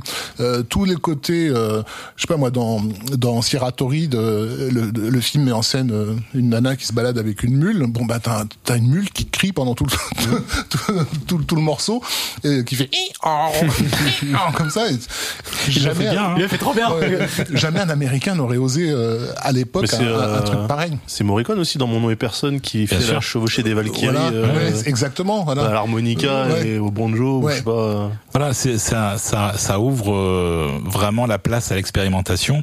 Alors c'est aussi lié au fait que les, les gros studios font des, enfin enchaînent les bids. Hein, le Cléopâtre par exemple. euh, Avec une le une musique plus d'Alex cher, North, voilà. Euh, et donc euh, ça laisse un peu de d'espace à des productions plus réduites, à des à des boîtes plus indépendantes. euh, alors encore plus en Europe avec tout ce qui est les nouvelles vagues. Euh, et, et du coup, ce sont des gens qui sont plus ouverts aussi à l'expérimentation musicale. On n'a pas besoin forcément de rester dans la formule qui a été établie depuis des décennies. On peut essayer des trucs un peu différents. Et plus on essaye, plus ça ouvre la voie à des compositeurs qui font de l'expérience euh, qui essayent des choses. Parfois ça marche, parfois ça marche pas, et du coup euh, ça leur permet de de de- d'élargir le scope globalement de la musique au cinéma au-delà de ce qui a été mis en place en 1930. Quoi. On a évoqué évidemment euh, Morricone. Vous, tu avais amené aussi, vous avez amené aussi un, un extrait donc de, du bon la, But- la brute et le truand. On s'écoute ça. Ça date de 66. Évidemment.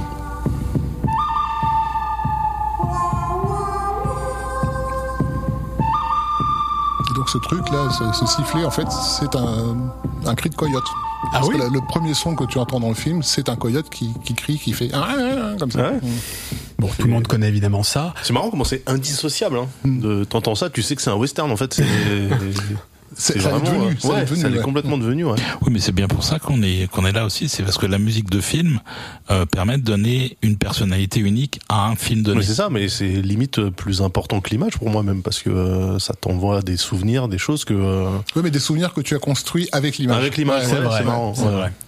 Comment c'est euh, cette prise de risque que vous évoquez, notamment européenne Comment elle est digérée ou du moins comment elle est comment on la retrouve derrière aux États-Unis à Hollywood, qui on l'a compris est quand même un peu le maître étalon. Bah, c'est la règle du pognon, hein, encore une fois. Euh, les, les, les, les productions hollywoodiennes, à la fin, on, on, on l'a oublié aujourd'hui, mais Hollywood euh, est mort à la fin des années 60. Euh, les mecs produisaient des, des, des tas et des tas de comédies musicales hyper datées. Il faut imaginer qu'à l'époque où tu as les, les hippies qui sont en train de se baigner dans la boue euh, à Woodstock, euh, tu as, euh, comment ça s'appelle, la kermesse de l'Ouest ou un truc comme ça, c'est ça, avec des cow-boys qui font des claquettes et qui dansent, tu vois, au cinéma. Donc il y a, il y a un détachement, enfin, le, les, les, les, les, les Ils ont grands patrons senti, de euh, studio ils ils comprennent qu'ils sont complètement à la ramasse, qu'ils comprennent rien à ce Ouais, qui s'est passé dans leur pays. Voilà. Et ils savent pas comment faire pour, pas comment pour faire. inverser la tendance. En fait, Donc, ils deviennent ringards vraiment. en fait, Ouais. c'est ça. Et donc, Ouais. ne sachant pas, ils vont un peu laisser les clés à d'autres. Aux, jeunes, oui. Euh, un des exemples les plus les plus importants, je pense, c'est le lauréat, Bah, parce que parce qu'ils ont carrément confié la musique à Simon et Garfunkel. Garfunkel, qui ont fait donc une musique un peu un peu extra-diégétique classique et des chansons qui sont devenues euh, célèbres après, mais qui ont été faites pour le film aussi. Donc ça, c'est un énorme carton Ça, euh, dans un les énorme dans les et la véritable euh, humiliation, on va dire, c'est en euh, 69, donc où euh, le plus gros carton de, de l'année, c'est un film qui a été réalisé pour 20 000 dollars euh, littéralement sur les routes, quoi, qui est euh, Easy Rider, avec juste euh, voilà des mecs euh, sur des motos qui sont en train de, de foncer sur les routes et d'écouter euh, du Steppenwolf, quoi. Et donc là, pour le coup, t'imagines Jack Warner, euh, encore une fois, un mec qui a grandi dans le music hall, tu vois, des Ouais, années comprend 10. plus rien, ouais. Je dis mais qu'est-ce qui se passe? C'est quoi ce pays quoi? Là, on rentre de plein pied dans le nouvel Hollywood. Ouais, clairement. Ok. Et donc c'est euh, de manière générale ce qu'on dit, c'est des auteurs en fait qui prennent un peu plus euh, le pas sur l'industrie, qui ont une proposition un peu plus originale, plus en phase avec son époque et la jeunesse de l'époque aussi. C'est valable pour la musique. complètement. Bah du coup ils vont, justement tu parlais tout à l'heure de musique folk, bah du coup il va y avoir euh, un appel d'air hein, qui va se faire. Euh, euh, bah, je sais pas, on a, il y a des tas d'exemples, mais on a ce film de SF euh, Silent Running qui, qui sort en 71 euh, avec euh, John Baez qui Ouais. chante sur tout- pratiquement tout le film. Pareil, encore une fois, un truc déstabilisant. C'est un film qui se passe dans l'espace, qui suit un, un, un groupe de bah, d'ouvriers de l'espace en fait, hein, euh, et, et, et de voir ce vaisseau qui traverse euh, avec la, la chanson une musique, une voix très très associée à l'époque à la Terre, qui est, qui est celle de John Baez. Il y a un côté un peu un peu un peu distancé qui s'installe. Oui, Euh, c'est pour ça d'ailleurs que les années 70 sont euh, une des périodes les plus riches en termes de musique, justement par cette espèce de de, de largeur de palette. On peut absolument tout essayer, tout passe. Euh, la production dira pas non. Donc on a des trucs qui sont très commerciaux, mais on a aussi euh, tout un tas de graduations d'expérimentation avec l'orchestre. Et encore une fois, sur la question de l'expérimentation, le, le cinéma fantastique est le plus adapté. Euh, et il y a une grande date, je pense aussi, quand même pour la musique de film, qui est euh, 1968, La planète des singes. Ouais, avec une musique de Jerry Goldsmith. Et c'est vraiment la première fois que sur une grosse production euh, de grand public, on a une musique complètement euh, expérimentale euh, d'emblée. Euh, je sais pas si On s'écoute un extrait, c'est le Ouais, titre principal bah, le thème principal. euh, Tu me dis si on est exemple. bon.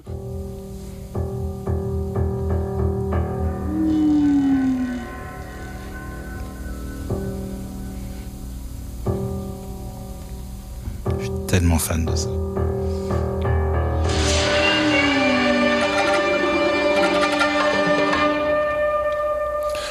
Et donc, prenant le prétexte du fait que le film se passe sur une planète euh, méconnue, euh, du coup, il y a l'idée de désarçon- désarçonner le public, de lui faire perdre ses repères, et donc tout le score est complètement euh, fait avec des, des instruments primitifs, euh, désaccordés, euh, etc. Et ça fonctionne du feu de Dieu sur le film.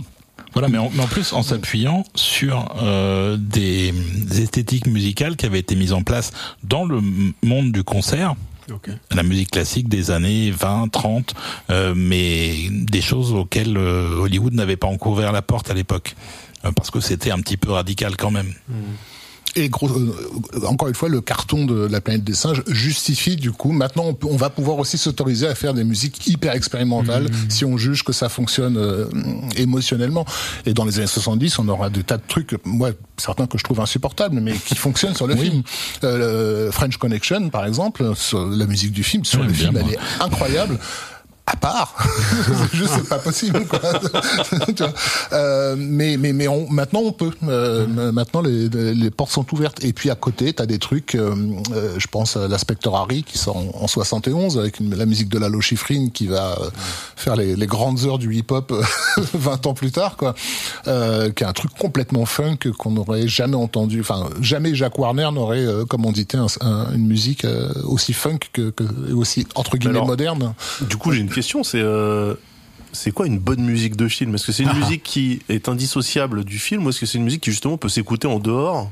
Euh, Les deux sont- sont- ne, ne s'excluent pas en fait. Ouais, mais par exemple, donc là, tu parlais de French Connection, ça veut dire que pour toi, donc le morceau seul, il est limite insupportable. À titre personnel, je- Ouais. après le disque Oui, sorti coup- et il y a des gens qui l'ont acheté. Donc il Ouais. y a- il y, a aussi des gens qui sont fans de, parce que c'est une musique très, euh, comment dire, On peut euh, l'écouter. atonale. euh. Bien sûr, on peut s'écouter un extrait. Bien sûr.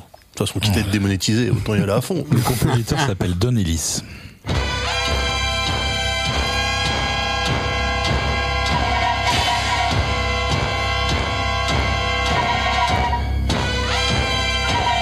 Comprends ce que tu voulais dire. C'est c'est un petit peu dissonant quand Tu mets même. pas ça le matin Non. réveil. Ouais, mais voilà. tu, tu vois l'urgence du mec Mais qui est en train de non, courir, tu avec, l'image, encore une fois, c'est avec le, le gros marche. French Connection à l'écran et tout, tu fais ah ouais, là, là, là, on va, ça, ça va chier quand même. hein. Ça- Mais donc pour répondre à la question, est-ce Ouais. qu'une est-ce qu'une musique doit forcément être écoutable en dehors? Non. Le premier rôle de la musique de film, c'est de servir le film. Donc là, ça marche à fond. Là, ça marche à fond. Euh, une musique peut être excellente, mais pas marcher sur le film. Ah, vous avez des exemples Ah de. oui, plein. Ouais. Oh, il y en a plein. hein. Bah, le, le, le, le plus, le pire pour nous qui sommes justement admirateurs de musique de film, c'est lorsqu'un compositeur fait euh, des thèmes sublimes pour un film complètement ridicule. Euh, et, et, et ce qui se passe dans ces moments-là, c'est que plus la musique est sublime et plus elle rend la scène ridicule en fait. Ah oui, il y a un. Ouais, il y a, il y a un- une augmentation, euh, on va Ouais. dire, de, de ce que de ce que la scène porte en elle par la par la musique. Il y a un exemple. Il y a, comme il y a ça. un cas d'école un peu. Ouais, moi, je, enfin, je me demande si tu penses au même que moi. bah, King Kong 2. ah oui, exactement. King Kong 2, qui est, qui est donc la suite du King Kong de 78. euh, il est sorti quand King Kong 2 En 82, 83, C'est ça, c'est ça. King, Euh, King Kong est ressuscité par massage cardiaque, je déconne pas. C'est hein, vrai ça commence comme ça. Mais qui, Et- qui lui fait le massage cardiaque? Parce qu'il est un peu il est grand. Ah, machine, un truc Ah, vivant. machine. Et on lui, on lui trouve une femelle, hein, une grande Madame Kong de sa taille, et donc ils ont, euh, il y, a une- il y a une romance et tout ça. Et euh, Avec, avec des mecs dans des costumes de Kong euh, filmés au ralenti pour donner un effet de masse euh, sur une musique absolument sublime de John et Scott. voilà, et John Scott a fait un love. Complètement en décalage avec le film. Le- quoi. et le love theme est magnifique, mais t'as quand même deux comédiens déguisés en singes qui font qui se font des mamours, et donc c'est absolument ridicule quoi. Et du coup les gens sont poilés, mais mais en même temps tu te dis si la musique n'avait pas été aussi belle, ils auraient pas autant ri en fait. Euh, et donc ça dessert pour le Ouais, coup de la dessert- musique. ça- quoi. ça Voilà, Ça, cela dit, le- c'est le seul intérêt de King Kong 2, c'est de rire. hein. Certes, ouais. Oui, c'était pas un bon film de toute façon, quoi qu'il arrive. Donc, euh, donc mais euh, mais c'est une musique qui peut s'écouter très sérieusement en dehors, En dehors, et qui ouais. s'écoute très bien d'ailleurs en dehors. Euh, après, l'idéal, c'est évidemment quand la musique est tellement euh, en osmose avec le film qu'elle le sublime et qu'en plus elle peut être écoutée en dehors. Ouais. Un exemple parmi des tas d'autres, E.T. de John Williams. Trop, trop. Euh, donc oui, euh, le- le- mais comme le dit Olivier, effectivement, la, le, le rôle principal, c'est de servir le film, de servir narrativement et en- surtout euh, émotionnellement. Euh, et donc, bah, parfois, tu t'aperçois que, euh, bah, justement, qu'il faut être dissonant, qu'il faut être désagréable pour servir au, mieux certaines séquences. Donc, ça, du coup, sur le disque, bah, c'est un truc que tu vas, tu vas passer dessus parce que ça n'a pas forcément plus d'intérêt euh, dissocié de, de, de l'image. Euh, C'est-à-dire que les, les, compositeurs ne cherchaient pas ça alors Quand eux, enfin, pour eux, c'était correspondre absolument au film, quitte à ce que les gens aiment pas ta musique en dehors, mais c'est pas grave parce que ça. on peut penser qu'au contraire ils se disent ah ouais moi je suis en train de faire la musique de film, il faut absolument que les gens qui ont aimé le film écoutent ça chez eux après, euh, c'est tant mieux pour moi. Beaucoup de compositeurs qui se sont spécialisés dans la musique de film sont pas des gens forcément qui étaient euh, motivés par une carrière euh, euh, en disque ou, euh, ou sur scène. T'en as qui auraient pu devenir des compositeurs. Euh, sur scène et quand on leur posait la question euh, pourquoi ils ont choisi la musique de film, je crois que c'est James Horner qui disait ça. Il me disait euh, est-ce que vous pensez que dans la musique classique à 24 ans on m'aurait filé le London Symphony Orchestra Euh, tu vois, Parce qu'il faut aussi compter avec ça. Quand, quand tu réussis dans la musique de film, tu as les meilleurs musiciens à ta Oui, il y disposition. a des moyens qui Euh, arrivent. voilà, c'est complètement fou. Voilà, et tu entends ta musique pratiquement euh, quelques semaines après l'avoir écrite, écrite, ouais. et non pas parfois 15-20 ans quand tu as écrit une symphonie que personne ne veut jouer. Donc euh, c'est c'est C'est un accélérateur aussi. C'est euh, ça. Ouais. Mm. Il Il y y en a- certains qui ont choisi la musique de film pour ça, parce qu'ils savaient que s'ils réussissaient dans cette branche, ils allaient avoir le plus grand luxe, euh, les meilleurs musiciens, et effectivement pouvoir entendre très vite leur musique. Et James Horner, c'est un, un- pour le coup un cas d'école, parce que euh, il était très jeune quand il s'est retrouvé à la tête des plus grands orchestres de- du monde. Euh, à côté de ça, il faut aussi savoir mettre son ego un peu de côté. Parce qu'il faut accepter que la musique soit coupée, remontée, soit euh, couverte de dialogues, d'effets sonores. Ou pas utilisé même du coup. Pas, pas utilisé. euh, Enfin, il y a tout- tout- toutes les configurations sont possibles Ouais. euh, pour humilier un compositeur quand il travaille pour le cinéma. D'accord. Donc, euh, il faut avoir euh, les reins solides quand même pour faire ce métier-là. Euh, Il y a des y a des avantages, il y a des récompenses, mais il y a aussi des points euh, un peu plus négatifs sur lesquels il faut pas, euh, euh, disons qu'il faut pas mettre de côté. Quand on recommandera à quelqu'un de faire sa carrière dans le cinéma, il faut vraiment qu'il sache ça d'abord, Oui. parce qu'il y en a qui le supportent pas en fait. Ouais. Euh, Jerry Goldsmith, quand il faisait ses concerts euh, à Londres euh, ou au Barbican, euh, etc., il, il aimait bien parce qu'il se retrouvait devant un public de fans, euh, des gens qui avaient payé cher leur billet, qui avaient fait le voyage euh, et, et qui étaient très très respectueux. euh, et, et lui rappelait sur scène, il rappelait, il disait, vous savez, euh, vous pouvez manger, euh, vous pouvez, vous pouvez appeler au téléphone. Moi, je suis habitué à un peu ça. Généralement, j'ai des, j'ai des, des, des accidents de voiture qui viennent couvrir mes, mes solos de, de violon. Voilà. Et c'est Ouais, aussi donc il était détendu par rapport à ce truc-là. ouais. Et c'est aussi pour ça que c'est un métier qui n'est pas ouvert à tout le monde. Parce qu'il y a un certain nombre de techniques euh, qu'il faut maîtriser. C'est pas juste d'être compositeur et de savoir écrire de la musique. Euh, Il y a des instruments qu'on n'utilise pas, par exemple sur des scènes de dialogue, parce que la tonalité est trop proche de la voix humaine, Ah oui, il y a et des- du coup les deux s'annulent. Ouais, fréquence. Euh, Il y a plein plein de choses comme ça, donc c'est euh, c'est un vrai métier en fait. C'est un vrai boulot et hum, le- un, un- des aspects les plus importants de ce travail, c'est avant la composition, c'est ce qu'on appelle le tracking. Euh, C'est quand le compositeur et le réalisateur regardent le film et qu'ils choisissent euh, les moments où la musique va intervenir. Et ça, pour le coup, bah justement, Goldsmith euh, était connu pour ça. C'était quelqu'un qui pouvait effectivement dire qu'il n'y a pas besoin de musique. Alors que le réalisateur euh, euh, pensait que cette scène devait avoir de la musique et lui dire non, euh, fais-moi confiance. Ça, tu, tu laisses le silence, la musique va arriver juste à la fin de la scène, ça sera très bien et tout.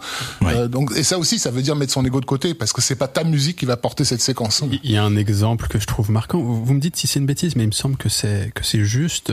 C'est Morricone qui distinguait ce qu'il produisait pour le cinéma, et ce qu'il produisait à côté, parce qu'en fait, il était extrêmement prolifique en parallèle du cinéma, Morricone.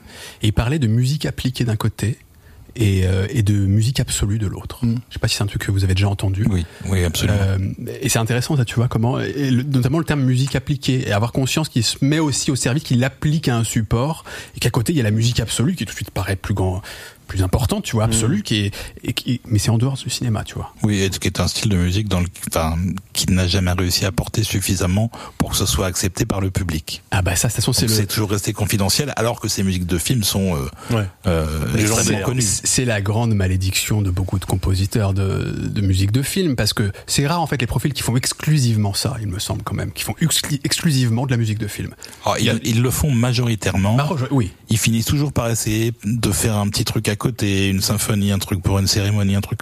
Mais mais ça reste marginal, euh, simplement parce que euh, ne serait-ce que pour payer les factures, il faut enchaîner les films. Donc euh, le, gros de leur carrière reste quand même au cinéma ou à la télé. Et ce, qui- est intéressant, c'est que si on, on découle un peu de tout ça, tout à l'heure, on évoquait John Baez, on évoquait Simon and Garfunkel. Là, en l'occurrence, c'est pas des gens qui viennent de la musique de film. Est-ce qu'il y a justement, alors on essayait de poser des jalons, euh, ce moment où tout d'un coup ça s'ouvre et c'est plus des gens dont c'est le métier mais on commence à confier de la musique de film à des artistes qui ont prouvé par ailleurs, mais pas dans le cinéma. Alors pas, pas encore là où on en est là Ouais. euh, historiquement, parce que en gros là, les années 70, euh, c'est open bar, tout le monde peut faire euh, euh, des essais dans tous les sens, euh, tous les styles de musique sont acceptés.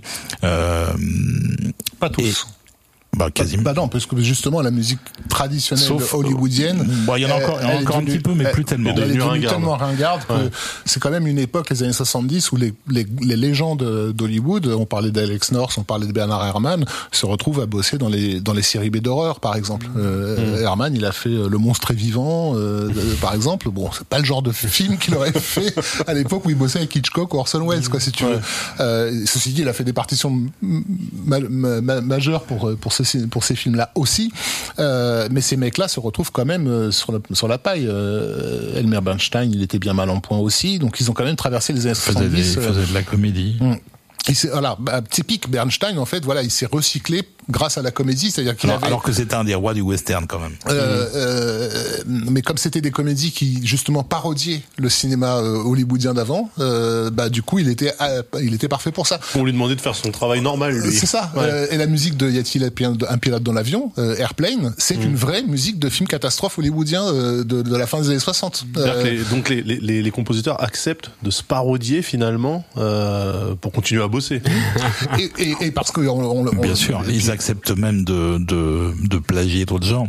Ouais. On va pas donner d'exemple précis, mais euh, il y a plein de plagiats qui sont faits non pas parce que le compositeur voulait pomper telle ou telle autre pièce existante, mais parce qu'on lui dit il faut que ça sonne comme ça. La musique temporaire c'est ça, il faut que tu fasses un truc euh, qui soit la même chose mais pas la même chose. C'est marrant, c'est Bah, ce- c'est ce qu'on fait dans la publicité encore aujourd'hui, ça. par Bien exemple. sûr. Donc euh, donc c'est c'est pas c'est pas non plus facile à faire ça. Il y en a qui s'y sont brûlés les doigts ou les ailes. Mais sur la question de la parodie, je pense que Bernstein, il était conscient que son style musical était daté et que Ouais. du coup, il ne pouvait plus être que parodique. Ceci dit, euh, ça n'empêchait pas de briller. Moi, je- il y a ce western euh, euh, Triamigos, voilà, euh, un truc avec Steve Martin, donc euh, bah, une pure, Mm. une pure, une pure parodie de, de western. Euh, bah, moi, quand j'écoute la musique à part, je, je vois les sept mercenaires. ouais. C'est une vraie musique de western. C'est oui. une vraie, c'est une vraie musique de western, quoi. Et donc le truc qui va remettre un peu l'orchestre au goût du jour, c'est en 77, un petit film qui s'appelle Star Wars, un succès un peu inattendu. euh, qui a été mis en musique de façon extrêmement sérieuse et extrêmement traditionnelle par quelqu'un qui est relativement pas débutant parce qu'il a déjà eu même des Oscars et tout mais euh, il est quand même pas très vieux et il est pas ultra mondialement connu euh, il va l'être du jour au lendemain c'est donc John Williams et la musique de Star Wars va vraiment remettre l'orchestre au premier plan. Et à partir du succès de Star Wars, tout de suite, ça va revenir dans tous les films qui suivent. On va re- retrouver l'orchestre traditionnel. Est-ce qu'on a besoin de mettre un extrait? Oui. Bah, faisons-nous striker. Ouais.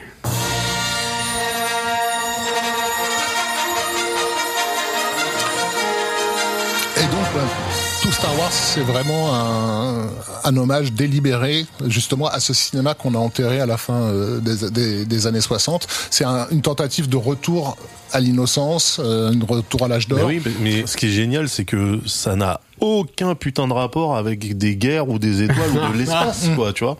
Et pourtant, ça marche. Il y a un souffle épique quand même. Alors est-ce que c'est la musique en elle-même qui est ça ou, si, ou alors on la lie aux images, je ne sais pas.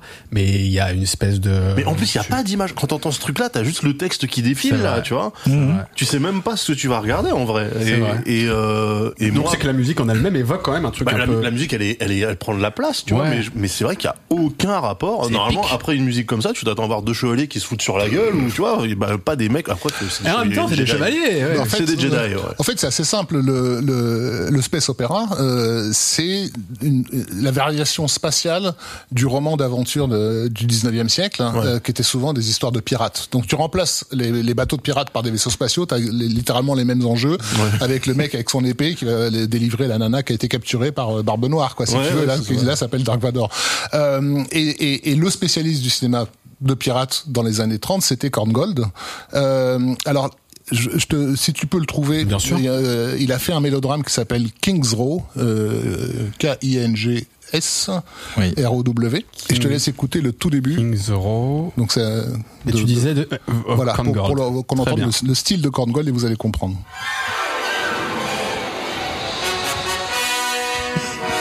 Ouais. Oui, mais c'est c'est c'est une C'est une- une, une similitude. Euh, C'est de l'hommage? Ah là, ouais, C'est Alors, ce que disent tous les mecs qui ont pompé. Hein. C'est- c'est dommage, mais c'est stylistique, c'est pas la mélodie, c'est pas la même mélodie en fait. ouais. On a l'impression que c'est la même tellement le même style que. parce que c'est écrit à la manière de, mais Ouais. Mais c'est pas, c'est pas. Parce que ça ressemble vraiment beaucoup là Ouais. pour le Moi, coup. moi, j'entends ça, je l'ai fait, je vais au tribunal. Hein. Ce qui s'est Oui, mais passé, qui s'est passé en fait, c'est que les monteurs de, de, de Star Wars, euh, Paul Hirsch, Marcia Lucas, etc. Euh, à l'époque, ils, euh, euh, il y avait euh, la musique de films hollywoodiennes traditionnelle, c'était fini, c'était enterré, et, et c'était devenu un truc du passé. Et on commençait à sortir des, des, des compilations euh, de musique justement du Hollywood de l'âge d'or. Et il y a plein de gens qui ont découvert la musique de films de l'âge d'or avec Ah oui, ces comme ça. D'accord. Euh, notamment les enregistrements de, Charles Gerhardt. Euh, et, euh, et, et donc ils avaient à disposition tous ces trucs de Korngold, de Waxman et compagnie. Et, ils sont, et comme pour eux Star Wars était euh, un, un- un retour, à- Un retour, au, ouais. au cinéma ancien, ils, se sont aperçus que cette- musique-là fonctionnait vachement bien avec les images qu'ils ont montées. Donc du coup, Star Wars a été blindé de, de, de, de, de Alfred Newman et, et compagnie, euh, et, et, et ça donnait déjà une direction à, à Williams. Et Williams, ben, pour lui, c'était évident. Le, le, le roi du swashbuckler, c'était Korngold, donc il allait aller dans le style de Korngold direct. Et en plus de ça, la- T'as dit le roi du quoi, pardon? Du swashbuckler, le film que de KPIP. Ok, Ouais. très bien. On appelle ça le swashbuckler euh, à Hollywood, le film de pirate quoi. Euh, et Star Wars c'était vraiment conçu comme euh, comme comme ça musicalement. Et en plus de ça, euh, le, alors je suis pas je suis pas musicien donc faut m'excuser si je dis des, des bêtises, mais le la tonalité, euh, la, clé euh, du thème de Star Wars, elle a été composée en fonction euh, du logo de la 20th Century Fox qui avait été composé par Alfred Newman, le fameux euh, bon Il fallait que ce soit dans la, dans la même tonalité. parce qu'en fait, c'est ce, logo, ça faisait des années qu'il a- qu'on l'utilisait plus au cinéma, et Lucas voulait absolument l'avoir. Justement, pour lui, c'était une, une, une façon Ah de oui. dire aux gens, le film que vous allez voir, c'est un retour. C'est un film, c'est euh, un à film à l'ancienne. Ouais. mais avec des, des, des, des techniques nouvelles, on va dire. Quoi. Mmh. Euh, et, euh, et du coup, il a composé en, en- en- avec en tête qu'il allait avoir Ce ce logo juste avant en fait quoi. Euh, donc tu vois c'est, tout ça c'est c'est pas fait au hasard quoi. Ils ont vraiment réfléchi au fait que cette musique était un rappel de quelque chose qui s'était perdu en fait une, une forme de Ouais, paradis marrant, de paradis perdu. Et le carton de absolu de Star Wars il, a, il- il- le public c'était ça aussi. C'est tout d'un coup ce public des années 70 qui était très cynique. Enfin je veux dire, on était au fond du gouffre quoi en termes de de joyeuseté euh, à, à Hollywood. On rigolait plus trop. Les films étaient magnifiques mais on, on rigolait franchement pas euh, tout d'un coup c'était non mais on, peut en fait le cinéma ça peut être juste fun. Euh, et euh, et ça a tellement explosé euh, que bah, il y a eu une, pour le coup un appel d'air encore une fois. Et, euh, et dans les années suivantes tous les compositeurs euh, y compris ceux qui n'étaient pas forcément habitués à faire du symphonique se sont dit bah, c'est le moment quoi. Et c'est là où on a par exemple un mec comme Bill Conti qui faisait des musiques très modernes entre guillemets enfin Rocky euh, était sorti en 76 et c'était une musique considérée comme euh, comme moderne après Star Wars euh, il, il a fait des trucs comme euh, Les maîtres de l'univers. non mais je pense à Oh Fist euh, par Ah, exemple Fist, Fist, c'est un bon film, par oui, et- mais le score, le score de Fist, c'est Oui, le score de Fist, c'est un, c'est, c'est un truc symphonique c'est- complètement. C'est, presque, c'est presque un score de péplum, en fait. C'est ça. Et, et, et, et dans, dans, dans- de 77, je dirais à 82-83, on a eu un mini âge d'or euh, Donc un retour de au... retour au cinéma, euh, voilà, au- à, à la musique symphonique hollywoodienne à l'ancienne. Voilà, après, fait- après, ouais, après, pardon. l'orchestre va pas disparaître. Il va rester. Mais il va cohabiter avec d'autres, euh, d'autres styles musicaux. Parce, parce qu'en parallèle, John Williams, ok, remet au goût du jour l'orchestre en particulier. Euh, en parallèle, il y avait d'autres propositions. Alors, euh, soul, jazz, rock, tout ça, on le retrouve aussi au cinéma à cette époque-là. Euh, y compris d'ailleurs dans, dans la blaxploitation, dans les séries B, Oui, etc. ça, ça, ça partira plus jamais, ça. Ouais. Euh, et à côté de ça, il y a aussi un nouveau, entre guillemets, un nouvel instrument qui se développe, qui est le synthétiseur. Ok. Euh, on a euh, au début des années 80 Jean-Michel Jarre qui cartonne, euh, Georges Moroder, des gens comme ça, et, euh, et on commence à avoir pas mal de musiques qui sont faites pour des films. Au synthé, il y a aussi une raison évidemment euh, financière puisque c'est pas cher. C'est pas seulement financier, c'est aussi, encore une Pour fois, une façon d'interpeller le public, justement, par quelque chose d'inattendu. Euh, je Genre pense à un Blade film- Runner ou des trucs Voilà, comme ça. et qui- même avant Blade Runner, il y avait un énorme carton euh, filmique qui est aussi devenu un carton discographique, qui est Midnight Express. Bien sûr. Euh, Moroder, euh. Moroder, ouais. Il faut qu'on s'arrête, de toute façon, sur Moroder, c'est quand même important, non Bah, c'est quelqu'un que vous, ça, non, que vous euh, estimez enfin, c'est son plus gros succès. C'est son plus gros succès. plus non, succès. non, Top Bah, Gun. Stylistiquement, c'est important, oui. Top Gun aussi. hein. Mais c'est pas, Moroder, euh, Top Gun. Top, Gun. euh, C'est Harold Faltermeyer. C'est Ouais, c'est Harold Faltermeyer. Non, euh. non. euh, Attends, je c'est confonds, c'est pas Top Gun alors Oui, Scarface, Moroder. Non, Top Gun, euh, la scène euh, sur le porte-avions avec le coucher de soleil là et tout. c'est Attends, Take. My Breath Away, c'est pas Moroder Non. Non, ça c'est Alors, euh, si- Berlin. Si, peut-être Si, que si, les c'est chansons. com- c'est composé par George Ah, Moroder. mais la musique de Top Gun, c'est pas Moroder. donc pas le score, mais en Ouais. tout cas la chanson qui apporte et qui est devenue ça, un oui, c'est- composé c'est- par Moroder. c'est possible qu'il ait bossé, oui, sur le film. Highway to the Danger Zone, euh, le- la musique qui est vraiment. euh, Non, Take My Breath Away, c'est la scène de baise. Oui, peut-être. Mais dans Top Gun, tu Ouais, penses d'abord ouais. aux avions de chasse quand même. Mais, ça reste un gros tube. Et je me demande d'ailleurs s'il a pas reçu. euh, il c'est celle un- que j'écoute le moins, hein, perso.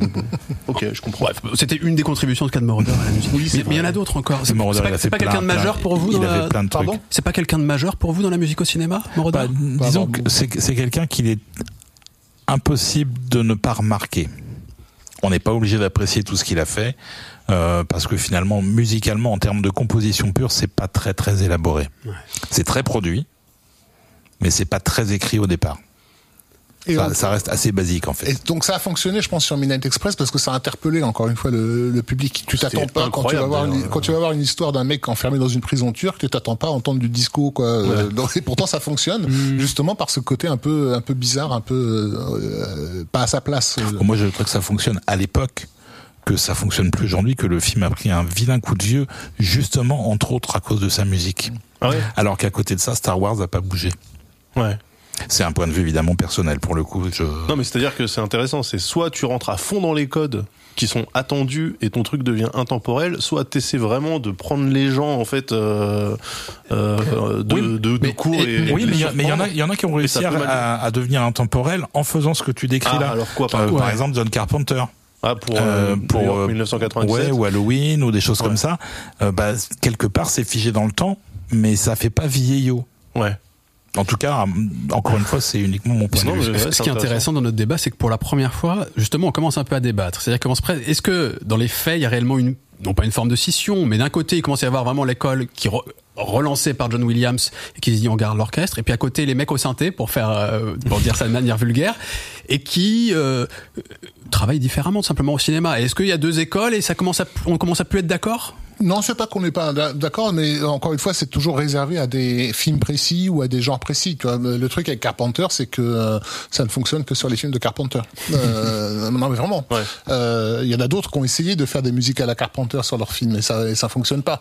Euh, pour ce qui est de l'arrivée du synthétiseur, il y a eu effectivement plein de, de, de Bah débats, Euh, et en même temps, l'un des précurseurs, en tout cas de ceux qui a le plus travaillé sur la- le synthétiseur au cinéma, c'est Jerry Goldsmith, euh, qui, qui en utilisait déjà dans les années 60 euh, et qui toute sa carrière en a mis, euh, en a mis partout. Euh, sauf que lui, son, son obsession, c'était de l'intégrer naturellement à l'orchestre. C'était qu'on on a l'impression que cet instrument a toujours été là. Ouais. Euh, alors il y a des films, encore une fois, qui vont lui permettre de plus le faire avancer que d'autres, comme d'habitude les films fantastiques. Euh, bah, c'est sur Star Trek où vraiment là pour le coup le synthé est devenu euh, très important chez chez, chez Goldsmith. Puis on pourrait évoquer euh, Wendy Carlos aussi quand même sur le, sur les sonorités électroniques. Bien sûr. Mais, Ouais. mais qui fait le lien justement parce que c'est orchestré d'une certaine manière. En tout cas, comment c'est composé. Bah, c'est du, c'est du classique euh, joué, euh, Au rejoué au synthé par, Ouais. par euh, Mais Wendy ce qui, est, Carlos. ce qui est marrant, c'est que justement, si on parle de synthé, euh, que- enfin, perturbant ou en tout cas novateur, c'est genre Vangelis sur Blade Runner. Mais Vangelis, il a aussi fait euh, les chariots de feu, et là, pour le coup, on est dans un truc euh, giga classique. Alors que euh, il y a toujours cette approche. euh, Il n'y a pas du tout de synthé sur euh, les chariots de feu? Je, je vois plus. euh, bah, Euh, c'est si, si, le si. thème. Bah, si, Si, c'est si, que du c'est- synthé. que du synthé, d'accord, ouais. Mais du ouais. coup, mais, mais par contre, en fait, ça ne fait pas du tout moderne. Ah, Quand t'écoutes euh, le chariot de feu, euh, t'es- c'est c'est Vangelis, Et- mais c'est pas Blade Runner, et tu vois. Bah, et Peut-être et parce que et le le- film est nettement mo- moderne que Blade Runner aussi. aussi, euh, mais, euh, c'est beaucoup, beaucoup plus traditionnel les chariots de feu. Ouais, mais justement, mais c'était pour pour revenir sur ce truc de dire euh, quand tu faisais du synthé, c'est que t'étais un peu dans une approche hein, moderne, euh, machin, etc. En fait, non, pas forcément, tu vois. Et euh, les chariots de feu, c'est les, les, les gens, je pense, peuvent le, peuvent le recevoir comme t'écouterais un truc classique, euh, alors que c'est Vangelis et du synthé, quoi, tu vois. Au final, ça dépend des artistes en fait qu'on a en face de nous.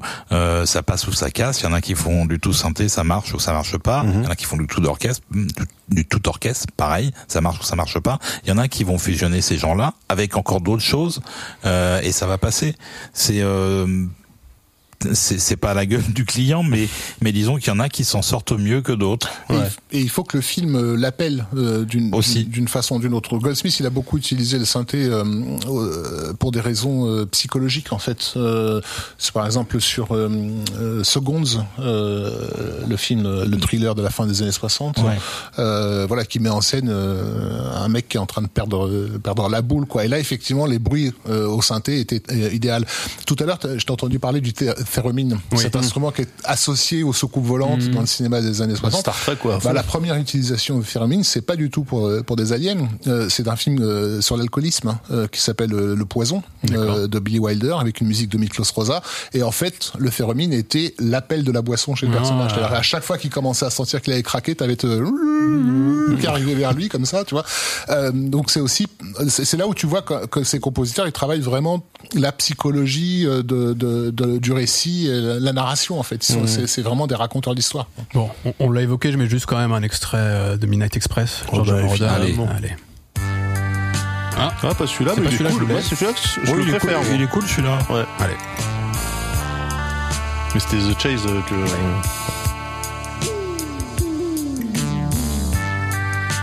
Ah, Sur la compile synthétiseur 3. Ouais, toi aussi. Ah, Là, on est, là, on est sur l'électrique. Donc, donc effectivement, il y a eu, euh, il y a eu ce renouveau euh, du, du, du symphonique euh, à la fin des années 70 et qui va perdurer jusqu'à la moitié des années 80, on va dire. Le synthétiseur va, va aussi s'imposer dans, dans cette période-là. Encore une fois, merci à Jerry Goldsmith qui va, vraiment faire avancer le truc. Je vous donne quelques exemples de têtes qui sont, par exemple, on en a sur Gremlins, pas mal, euh, du synthé euh, utilisé par Goldsmith. Il en a utilisé sur Rambo, euh, Rambo 2 surtout. Il y a pas Ah mal oui, c'est assez magnifique Euh, sur Rambo 2. Juste, parce que depuis tout à l'heure, on parle beaucoup de Jerry Goldsmith. C'est une Pour- légende. Pour, pour vous, c'est Dieu. le summum C'est c'est le- Dieu. C'est- Ah oui. Il est, il est au-dessus de tous les autres. pourquoi Non, mais- C'est- enfin, que- Le, fait est que euh, Olivier et moi, on est de la génération Star Wars, donc on a effectivement on a découvert la musique de film à, à- à cette époque-là, et euh, les deux grands noms qui, euh, qui ont surgi euh, pour pour euh, les jeunes que nous étions, c'était John Williams par la force des choses, à cause des cartons des films aussi. hein. ça a aidé euh, Star Wars, Indiana Jones, Indy, tout ça. Mais aussi, on a découvert cet autre gars qui était Jerry Goldsmith, qui, avait- qui était extrêmement euh, pléthorique à l'époque. Enfin, je sais pas, il sortait cinq, euh, 5, six 5, films 5 par 6, an, 7 quoi. films par an, oui. Et à chaque fois, c'était un score complètement, euh, même si le film était peu connu et n'avait pas marché, le, le score était délirant, mortel, quoi. C'est ça. Il Euh, s'agit pas de choisir entre John Williams ou Jerry Goldsmith. Williams c'est un grand, mais c'est un grand euh, qui, a, qui, a, Institutionnel. qui a bénéficié de, du cinéma de Spielberg toute sa carrière et qui est euh, voilà, il a la tête haute, il est noble, il est toujours dans un style musical qui lui ressemble, qui est absolument ciselé comme personne d'autre ne sait faire, mais dont il sort pas tellement. Goldsmith, ça part dans tous les sens. Il va faire des trucs tout au synthé, des trucs avec que des instruments bizarres, euh, faire jouer des mecs. Enfin, ça c'est dans la planète des singes, mais euh, sur avec des maillets sur des sur des bols en aluminium, euh, euh, et mettre les les embouts des des des trompettes à l'envers parce que ça donne un son un peu étrange. Ou faire, une, ou faire une pure musique de film d'horreur pour un film, pour un dessin animé pour enfants. Enfin, il est, euh, ce mec est, est fou, quoi. il Enfin, peur de rien et alors parfois il se cassait un peu la figure. C'est arrivé rarement. Mais la plupart du temps, ça donnait des choses hallucinantes. Donc c'est très très varié et en plus pas vraiment euh, calé pour être spécialement grand public, euh, pas forcément ultra thématique. Il était capable de le faire très très bien, mais euh, mais il faisait des choses qui étaient quand même un peu un peu étranges parfois et qu'il fallait, disons, il fallait avoir un petit peu d'attention pour noter ce que c'était que cette musique euh, bizarre sur le film. Quoi. Donc c'est un peu exigeant, quoi, comme. euh, Un peu plus. Ouais. Ouais, peut-être. Euh, mais c'est vrai que moi, moi, j'ai bossé euh, quel- quelques années en tant que vendeur de musique de film à, à la, à la- Fnac, et c'est vrai que chez les collectionneurs, euh, en gros, voilà, euh, Goldsmith, c'était, euh, c'était- enfin bon, si t'avais, si t'avais, si te manquait un seul titre de sa très très riche carrière, t'allais te faire engueuler, quoi. Il fallait que le rayon soit bien fourni. Et, et d'après ce que je comprends, ce que je comprends, c'est euh, il accompagne les époques, il sait se renouveler. Il sait, il- euh, au moment où j'évoquais pourquoi pas une scission, pour lui c'est pas une question, Non, c'est il y il a- est capable de. Il n'y a, jamais eu de sujet et il est mort, euh, disons, au tout début des- années 2000, à un moment où euh, sa carrière n'était pas encore remise en question. Je pense qu'il aurait vécu plus longtemps, il aurait peut-être arrêté de travailler. Mm. Euh, parce que le Hollywood a beaucoup changé à cette époque-là. Mais, euh, mais ça l'a pas vraiment impacté, lui. Vous, vous avez, on n'a pas écouté de Jerry Goldsmith jusque là. On a eu un petit peu de la planète des singes. Ah oui, tout à l'heure, pardon, c'est vrai. Bon, il y, en aurait 100 000 à à sortir. Moi, je sais que ce qui m'a vraiment fait passer dans le cap, j'étais cinéphile euh, très jeune, mais ce qui, est, ce qui a fait de moi un amateur de musique de film, c'est un, un film qui s'appelle Under Fire. Euh, et, euh, j'ai vu le film, j'ai bien apprécié, mais j'étais complètement estomaqué par la musique et, euh, et je suis allé directement l'acheter euh, juste après quoi. Et ça a été le début de ma de ma collectionnite, on va dire. Et quand j'ai vu le rayon de ce compositeur euh, que je connaissais pas à l'époque et que j'ai vu qu'il avait des centaines, quoi, je me suis dit ah oui, j'ai il y a du boulot. Euh, Under Fire, ça a été réutilisé d'ailleurs par euh, Quentin Tarantino dans euh, Django, je crois. hein. Tout à fait. Il a, Il y a un- il a il y a un morceau, de il y a un Under Fire, morceau, ouais. ouais. Toi, tu, tu confirmes, c'est aussi un Très un important moment-. Pas ultra connu, mais très très important. Il y a un titre sur la BO qu'on pourrait écouter Euh, Bah, Bajo euh, Fuego. Non, C'est- bah, peut-être bah, pas, bah, Euh, si. Je pensais à le Owen Titles, en fait. Oh, si tu veux, Ce que, si tu veux, mais ouais, mais le, le, le thème il est joué par en plus une. Baron euh, Fego, regarde la le morceau est joué par Pat Metheny, mais Voilà. Ah, carrément celui-là, d'accord. Ouais, bon, bah, euh, Mais comme vous Baron voulez, de toute Fuego, façon, l'album est bien. Baron Fuego. ça c'est Baron Fego. Et donc c'est Pat Metheny à la guitare. ouais. Quand même. Mhm. Ça va. Oui, quand, quand- quand on dit que Ouais, compositeur t'as accès, Hollywood, ouais. t'as accès à tout le monde, Ouais. c'est juste, euh, bah, c'est, le nombre d'anecdotes où voilà où t'as, euh, je sais plus comment, c'était euh, James Horner euh, qui, Ah ouais, il a, il a eu tous les grands solistes de, de son époque. qui, à un moment donné voulait du tin whistle. Et il, a, il a demandé littéralement, il a dit c'est qui le, le plus grand musicien de tin whistle au monde? On a sorti le nom d'un Irlandais qui sortait jamais de chez lui. Il fait bah ramenez-le moi. Effectivement, deux jours après, le mec était là. Et vous avez évoqué le fait que c'était repris par Tarantino. Est-ce que c'est le morceau Nicaragua qui est sur Django Unchained derrière, ouais, c'est ça, ouais. Ouais, on on voit à quoi ça ressemble aussi. Je sais plus quel est le morceau dans Django. C'est ça, c'est- il a repris ce morceau. euh, Donc, euh, Under Fire, ça se passe Ouais, au, Nicaragua, donc euh, pendant la, la guerre civile.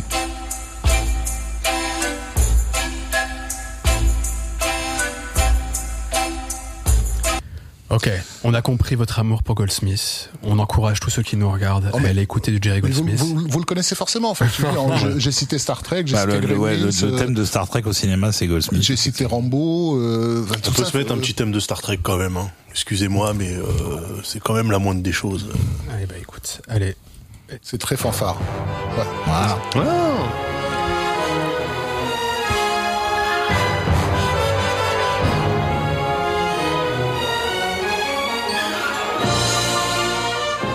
C'est un peu lent. un peu lent, cette version. ouais. C'est pas, l'original. Ok. Mais c'est pas grave, ça fait. C'est marrant le- parce qu'on est aussi effectivement dans les codes de Star Wars. De Star Wars, clairement. Ouais, c'est ce que, Ouais, le- Sur Star Trek, c'est ce qui avait été demandé. Le Donc, film a été fait suite au succès de Star Wars, il n'aurait jamais existé sinon. Et effectivement, sur le générique, euh, il est très John Williams. Il savait le faire Ouais. aussi. Euh, par contre, dès l'ouverture du film avec l'attaque des Klingons, alors là, c'est synthé dans ta face. Il y a des tas de bruits bizarres euh, qui t'arrivent Ouais, de et puis tous des- les puis des- côtés. puis des Et des- et instruments, des euh, enfin, Euh, instruments jamais utilisés avant dans un film. Ouais. Il y en a dans Star Trek. Des trucs euh, super étranges qu'il a été les chercher, on sait pas même pas comment il L'espèce de corde. Le- le- non, qui mais le- comme, comme, comme, comme, un, comme un fil électrique que tu, Le que tu bouger. Comme ça. Ouais, alors il y a ça, il y a le Blaster Beam. Le Blaster Beam, voilà, Ouais. c'est ça. ouais. euh, qui est une espèce de truc fabriqué par un mec euh, dans un tuyau amplifié. Enfin, c'est euh, ça fait ça fait un son euh, de, de baleine quoi. C'est super étrange. Ouais, donc il y a- il y, a de l'expérimentation. euh, ouais. ouais. Euh, il a fait la musique aussi de Chinatown. On parlait de jazz tout à l'heure, voilà, qui est euh, pareil, une musique de jazz incroyable. Non, enfin, il savait vraiment euh, tout faire, mais surtout, surtout toujours au service du film. Et euh, quand Olivier tout à l'heure disait qu'il y a des films de trois heures avec juste une demi-heure de musique, je pense qu'il faisait référence à Patton. Tout à fait. Effectivement, où c'est à la- c'est Goldsmith lui-même qui l'a qui l'a dit au réalisateur, qui lui a vraiment conseillé euh, d'avoir très peu de musique dans le film euh, parce qu'il sentait que au niveau narratif, ça, dès l'instant où la musique elle est arrivée, le, le public allait ah, tu vois vraiment euh, respirer et qu'il était sous tension le reste du temps. Oui, d'ailleurs, en, en fin de carrière, il trouvait qu'il y avait trop de musique dans les films et que lui-même, on lui en demandait trop. Et que ça, Ouais, diminu- et que ça diminuait l'impact dramatique de l'entrée de la musique en scène, puisqu'il y en avait finalement tout, presque tout le temps. Ouais. Et du coup, bah, on ne la remarquait plus. Pour les, je- les plus jeunes qui nous écoutent, les dernières partitions de Goldsmith, c'était euh, des- pour des films comme euh, La Momie, euh, Mulan, Le 13e guerrier. euh, et franchement, rien que ces trois-là, vous pouvez les écouter, euh, vous allez vite être converti. Quoi. Voilà. On se rapproche petit à petit. On avait une, bon, là, on a fait un petit arrêt Goldsmith, mais on avait une approche chronologique jusque-là. On terminera avec une partie où on évoquera quand même la musique d'aujourd'hui et peut-être qu'on peut mettre comme euh, comme moment un peu charnière, bah, c'est le c'est l'avènement de Hans Zimmer. Je pense qu'on pourra. pourra- Herman von Badaboom. Euh, mais avant Hans Zimmer, pour pour clôturer un peu cette partie, est-ce qu'il y a encore un ou deux Il y a encore- marquants, importants? Il y a encore une étape importante euh, Ouais. à, à mes yeux, à nos yeux, parce qu'on est bien d'accord là-dessus d'ailleurs. Euh, c'est euh, l'arrivée de la world music euh, par l'intermédiaire d'un- d'une pop star qui s'appelle Peter Gabriel et qui va être embauché par Martin Scorsese pour faire la musique de la dernière tentation du Christ Ouais. Euh, et qui va faire un truc qui va littéralement révolutionner la musique de film. en Mhm, fait. Tout à fait. Pour quelle raison? Bah déjà à l'époque effectivement, euh, lui il est dans cette obsession de regrouper euh, tous les styles musicaux du monde euh, pour essayer de voir s'il n'y a pas une façon de dialoguer musicalement euh, d'un pays à l'autre. Donc il est dans l'expérimentation euh, totale. Et comme le film de Scorsese, bah il y a, il y a une tradition du film religieux euh, justement porté par Hollywood avec des ah, ah, ah, donc comme ça bon.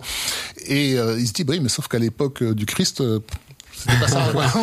on n'entendait pas ce genre de musique-là. Qu'est-ce qu'on pouvait entendre si ce n'est des chants un peu berbères euh, ou des trucs d'inspiration, euh, etc. Et donc il va essayer de faire une musique qui fasse sens par rapport à l'époque, mais qui en même temps soit moderne et en même temps soit suffisamment dramatique parce qu'il y a des moments où c'est censé être euh, prégnant euh, et pas prendre le pas sur l'image, et des moments où au contraire la musique doit être très très en avant. Euh, et c'est vrai que on l'a pas réalisé en voyant le film à l'époque Non, c'est clair.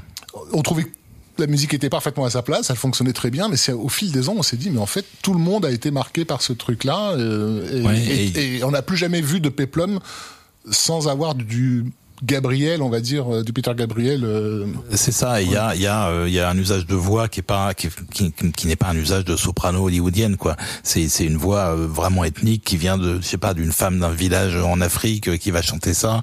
Euh, Il y a des usages de percussion beaucoup plus et beaucoup, enfin, et pratiquement sans rien d'autre par moment, euh, juste pour illustrer le film. Et c'est pas quelque chose qui se faisait vraiment à l'époque. Non, on est en quelle année là? 88 ou 88, 9, ouais. 88, Juste ouais. Allez, on, s'écoute d'ailleurs. Vous avez ramené un morceau.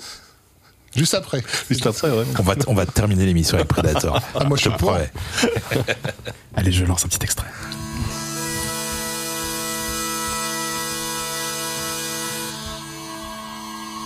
L'ouverture, ça? Non, c'est plutôt le final, ça. C'est le final. Bah, donc typiquement les voix là, c'est un truc qui vient d'Afrique du Nord, euh, je sais pas quel pays. C'est des you-you là.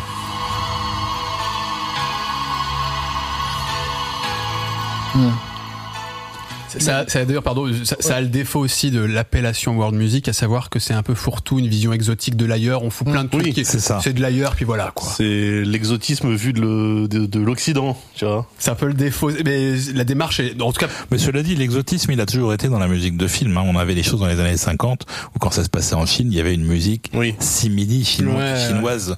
On euh, voit les instruments. pas toujours et- de très très bon goût. Ouais. Euh, Il y a des choses très bien, il y a des choses un peu moins bien. Quoi. et- mais en tout cas, peu importe comment on le juge, là, le fait, cette BO en l'occurrence, elle marque un tournant et on se dit, on peut ouvrir à d'autres choses. Mm. Elle, elle, déjà, elle fonctionne sur le film, ce qui est sa première fonction, encore une fois. Et, et surtout, elle, elle permet au public de l'époque d'avoir l'impression de voir quelque chose de plus fidèle à, Oui, c'est marrant, à, la réalité de l'histoire du Christ, en fait. Alors que tout est fantasmé, mais. tout est fantasmé, ouais. Ouais. Euh, mais du coup, c'est vrai que ça va mettre un coup dur, notamment, je pense, au niveau du Peplum, parce qu'on aura des années plus tard euh, euh, un truc comme Gladiator, par exemple. Où il y a aussi qui des tourne- chants, euh, Voilà, qui tourne complètement le dos à la tradition euh, bénure de Miklos Rosa, euh, Mhm. voilà, euh, au Covadis et autres, pour vraiment être complètement dans la world music à la, à la, Oui, avec des chants traditionnels, des ouais. trucs Mm. euh, qu'on a aussi après dans euh, La chute du faucon noir de Ridley Scott. Voilà, tous les films qui se Ouais. passent en Afrique euh, du Après, il y a Nord. des gens voilà, qui il y a- font des. il y a- il y a- Eh, il y a toujours une nana qui s'est coincé le pied sous son livre. Voilà, et ça va finir d'ailleurs par venir dans Star Wars avec l'épisode 2, Ouais. où il y a aussi une voix euh, un peu nord-africaine ouais. comme ça, euh, qui, qui, qui est pas à sa place en fait. Est-ce que euh, il y a encore euh, un autre moment Bah, l'autre moment, on l'a dit, hein, c'est tu, tu l'as cité, c'est effectivement l'arrivée Zimmer. de, de Zimmer sur Alors- la place. Juste avant ça, peut-être, juste avant de Zimmer, et ce sera une partie en tant que telle sur la musique d'aujourd'hui, en fait, tout simplement musique de film d'aujourd'hui. Euh, sans s'arrêter dessus, mais citons aussi le fait que en parallèle, euh, la musique pop, euh, la musique électronique, le rap, etc. Ça s'immisce aussi au cinéma à fond. On a plein de BO, Mhm. parfois des compositions spécifiquement pour, etc. On ça, bon, on peut pas tout traiter de toute façon. On reste plus là peut-être sur la musique plus symphonique, orchestrale, etc. Mais euh, voilà, c'était juste pour signifier aussi qu'il y a plein d'autres propositions dont on n'a pas parlé évidemment. Et aussi le fait que la musique pop, comme tu- euh, re- redécouvre la musique de film également, parce Ouais. que euh, que ce bon, euh, le, le hip-hop par exemple va va faire grand cas justement de la musique de Black Exploitation ou même des, des inspecteurs Harry de la Lochifrine. Enfin, combien de fois l'inspecteur Harry a été samplé, je, ne compte même pas. Euh, on va avoir des chanteurs plus euh, à midinette, on va dire, qui vont carrément reprendre des, des, des riffs entiers de John Barry pour les James Bond.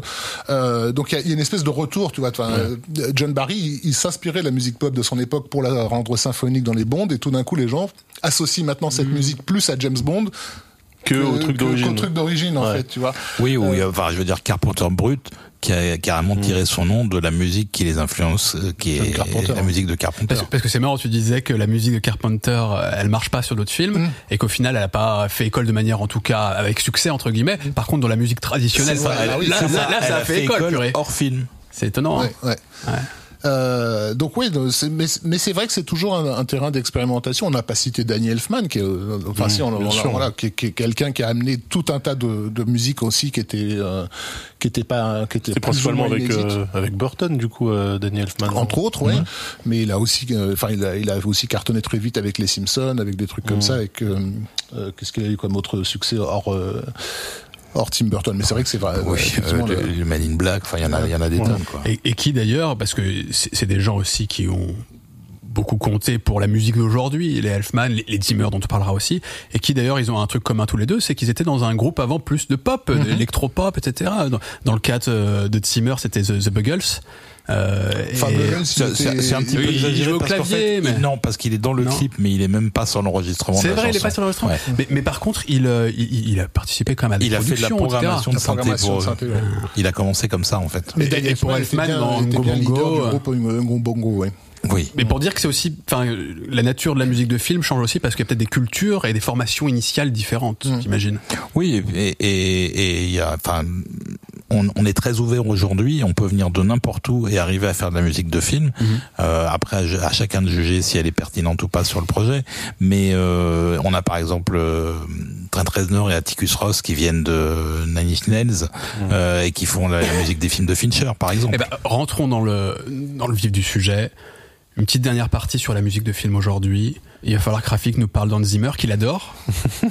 euh, Je peux te remplacer.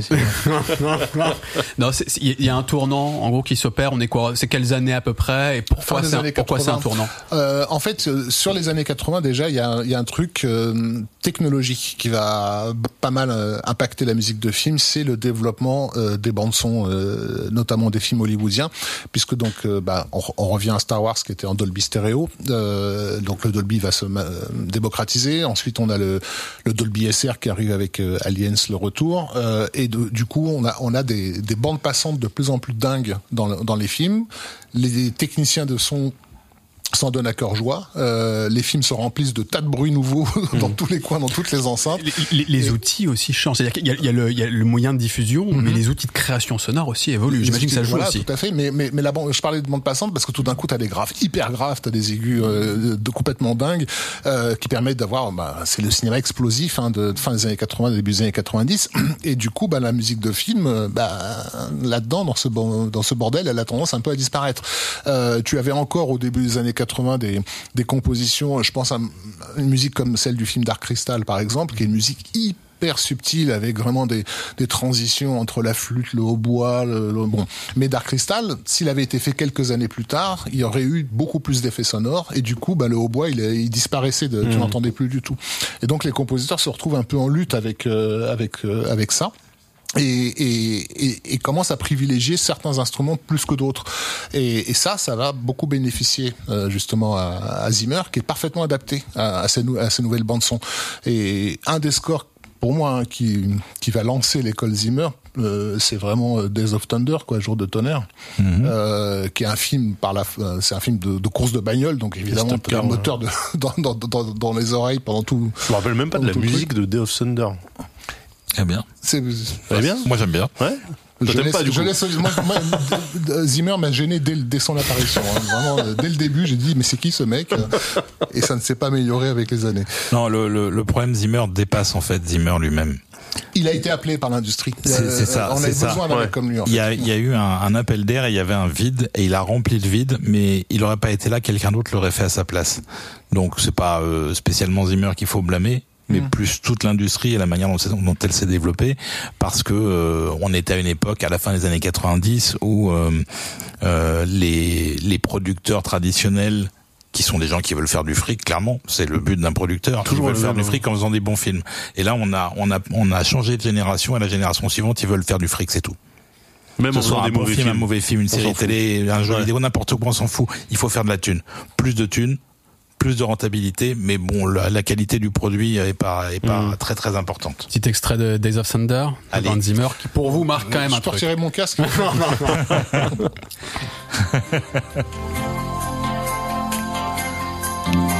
C'est le thème principal, ça en théorie. Ouais, ouais. Ça vous va? Ouais, très bien. Je me rappelle absolument pas. C'est kitschouille, hein? Ah oui. Là, on est en 80. Ah, c'est Zimmer, hein. 92.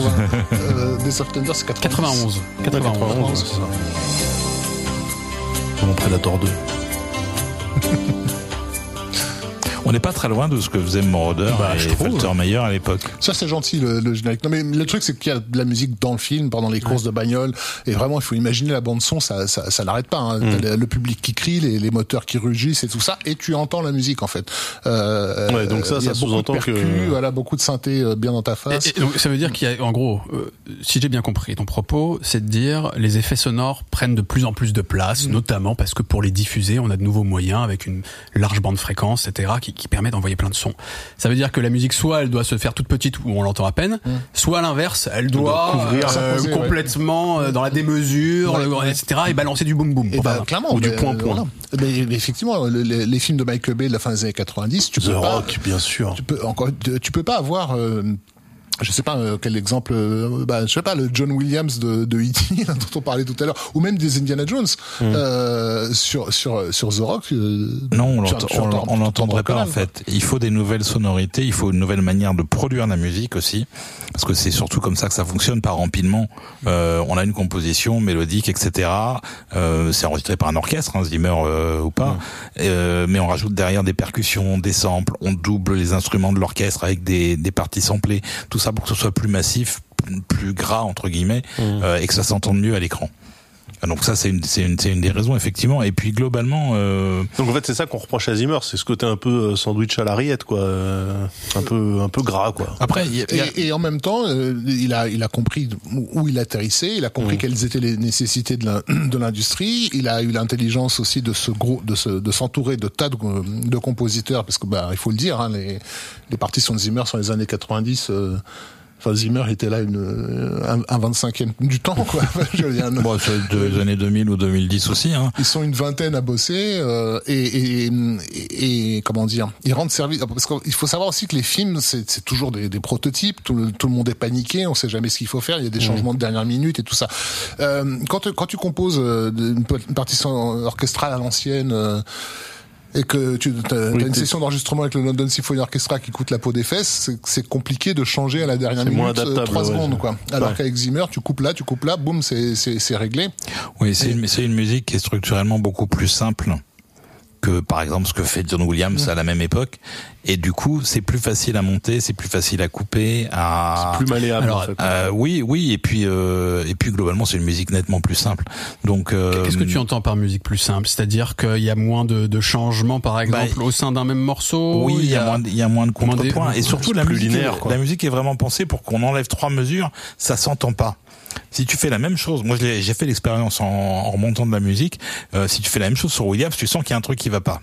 Mhm. C'est presque impossible de faire le joint déjà, Ouais. alors qu'avec Zimmer, tu le fais mais comme tu veux, c'est super facile. Mais est-ce qu'il n'y a pas aussi une culture euh, bah, de la boucle, de la loupe, qui dans la dans, la musique de manière générale, hors cinéma, et s'impose aussi à ce moment-là. Bah, elle s'impose sur le cinéma, mais c'est plus pour des, des questions de timing. En fait, c'est que ça va beaucoup plus vite de faire ça pour une scène qui est encore en montage, qui est encore en perpétuel changement. On ne sait pas au final combien elle va durer. Faisons une boucle, euh, Mais- mais et vous mettrez ce que vous voudrez. Est-ce que d'une certaine manière, je me fais un peu l'avocat du diable, hein, mais c'est, euh, est-ce que c'est pas un moyen aussi de rester connecté au public d'aujourd'hui et de prendre des codes de la musique populaire qui, qui aident aussi dans la boucle, etc.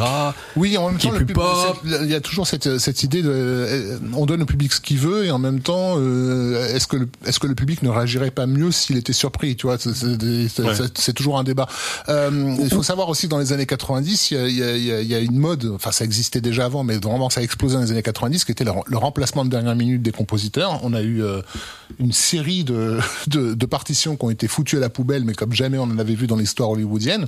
Et parfois c'était des grands. Hein, de, on a cité Elmer Bernstein. euh, Enfin c'est- voilà, il s'est il s'est fait refuser des musiques. John Barry s'est fait refuser des Ah, musiques. Jerry Goldsmith. Jerry Goldsmith s'est fait refuser des musiques. Enfin, ils, ils- ils ont tous connu ce- cette expérience-là parce qu'en fait, les producteurs exécutifs testaient leurs films sur des sur, Ah oui. sur des publics et quand ça marchait pas, euh, ils faisaient un calcul très simple. On peut pas retourner cette scène, ça, nous- ça nous coûtait euh, bonbon. On peut pas, on peut rien changer euh, à, à ce niveau-là. On va pas faire, on va Ouais. pas réécrire le scénario qui est a priori le vrai problème.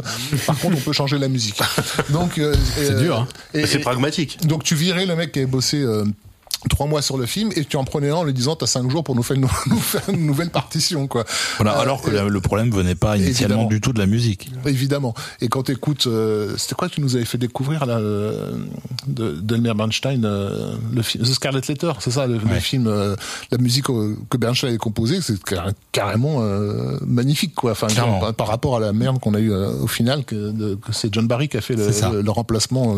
il a fait ça un matin vite fait, tu vois, sur un coin de table en disant au moins il me paye. Bon, bref. Et, alors que justement avec euh, avec l'usine Zimmer, parce que ça, vraiment c'est Mediaventure euh, dans les années 90, donc c'est la boîte euh, de, Zimmer, c'est une véritable usine, ça tourne à, plein régime jour et nuit. Les changements de dernière minute, bah c'est eux-mêmes qui vont s'en qui sont qui vont charger et, ça, te sera rendu dans l'après-midi quoi. Donc C'est c'est un peu ça. C'est en fait des raisons beaucoup techniques qui font que Zimmer a eu un tel succès.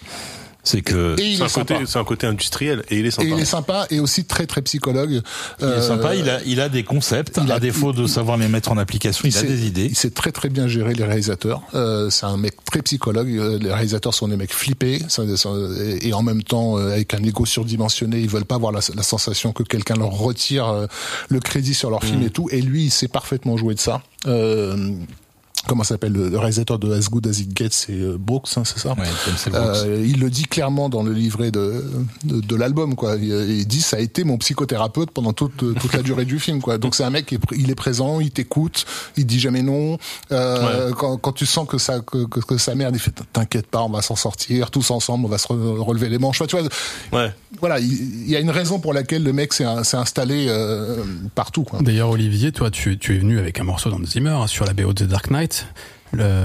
Pourquoi tu as choisi ce morceau? On va se l'écouter, hein, euh, parce que justement, c'est un truc qui, à peu près à grâce à, t- euh, est, bon pour, du Zimmer, ou au contraire, ça, démontre tout ce que t'aimes pas chez Zimmer. Non, ça va, j'aime bien. Rafik n'aime pas, Pas du j'imagine. tout, mais, Mais euh, non, non, j'aime, j'aime bien. Après, Parce, parce que là, on est dur depuis tout à l'heure quand même. Est-ce qu'il y a, il a quand même un intérêt, ce type Mais ça marche, soit sympa. On est, on, est, on est dur, mais le, le- le- la réponse populaire, euh, ben voilà. ça fonctionne en fait. Hein. C'est ça. C'est ça, mais aussi parce qu'il est très très mis en avant. Euh, Forcément, quand tu prends quelqu'un et que tu dis on va en faire une star, euh, et lui c'est ce qu'il voulait. Hein, euh, je veux dire, il a commencé avec les Buggles, c'était pas par hasard. Il a apparemment percé dans la pop dans les années 80, euh, mais il est une rockstar maintenant. Et d'ailleurs, euh, il se fout complètement de bosser sur des films aujourd'hui. Euh, la priorité, c'est quand même de faire des tournées, Ouais. D'être en contact avec le public, ouais. de jouer en live, etc. Même si en fait il joue pas puisque tout est en playback. Ah ouais? Ouais. Même le piano, il le joue pas. Après. Ah ouais. C'est du, c'est du playback parce qu'il arrive pas à être super juste. Ah merde Bon, À la limite, on s'écoute ça n'est pas un instrumentiste, c'est un compositeur. Ouais. Euh, son travail n'est pas de jouer Oui, les instruments. le déléguer, et mais faire, quand même. faire semblant, quoi. Bref. Ok, The Dark Knight, A Watchful Guardian, 2008, Hans Zimmer.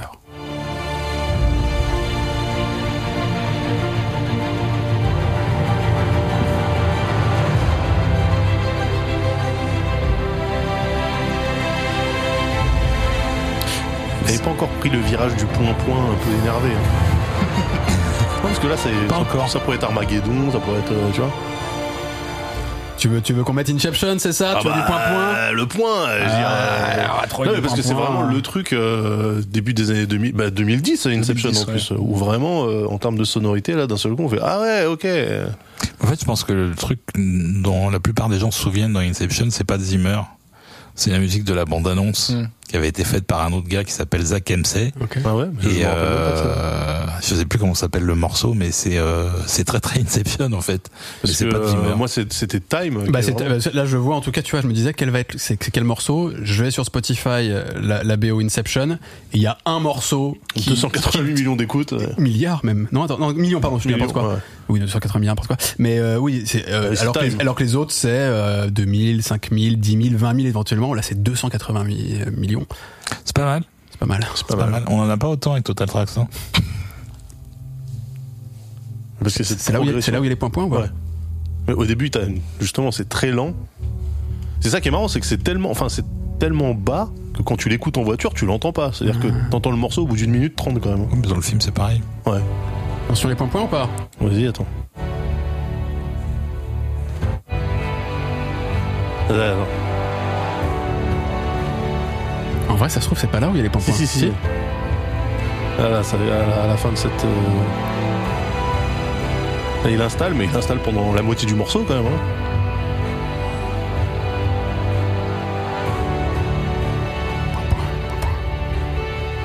En fait, il rajoute une couche à chaque, euh, à chaque bout. Voilà.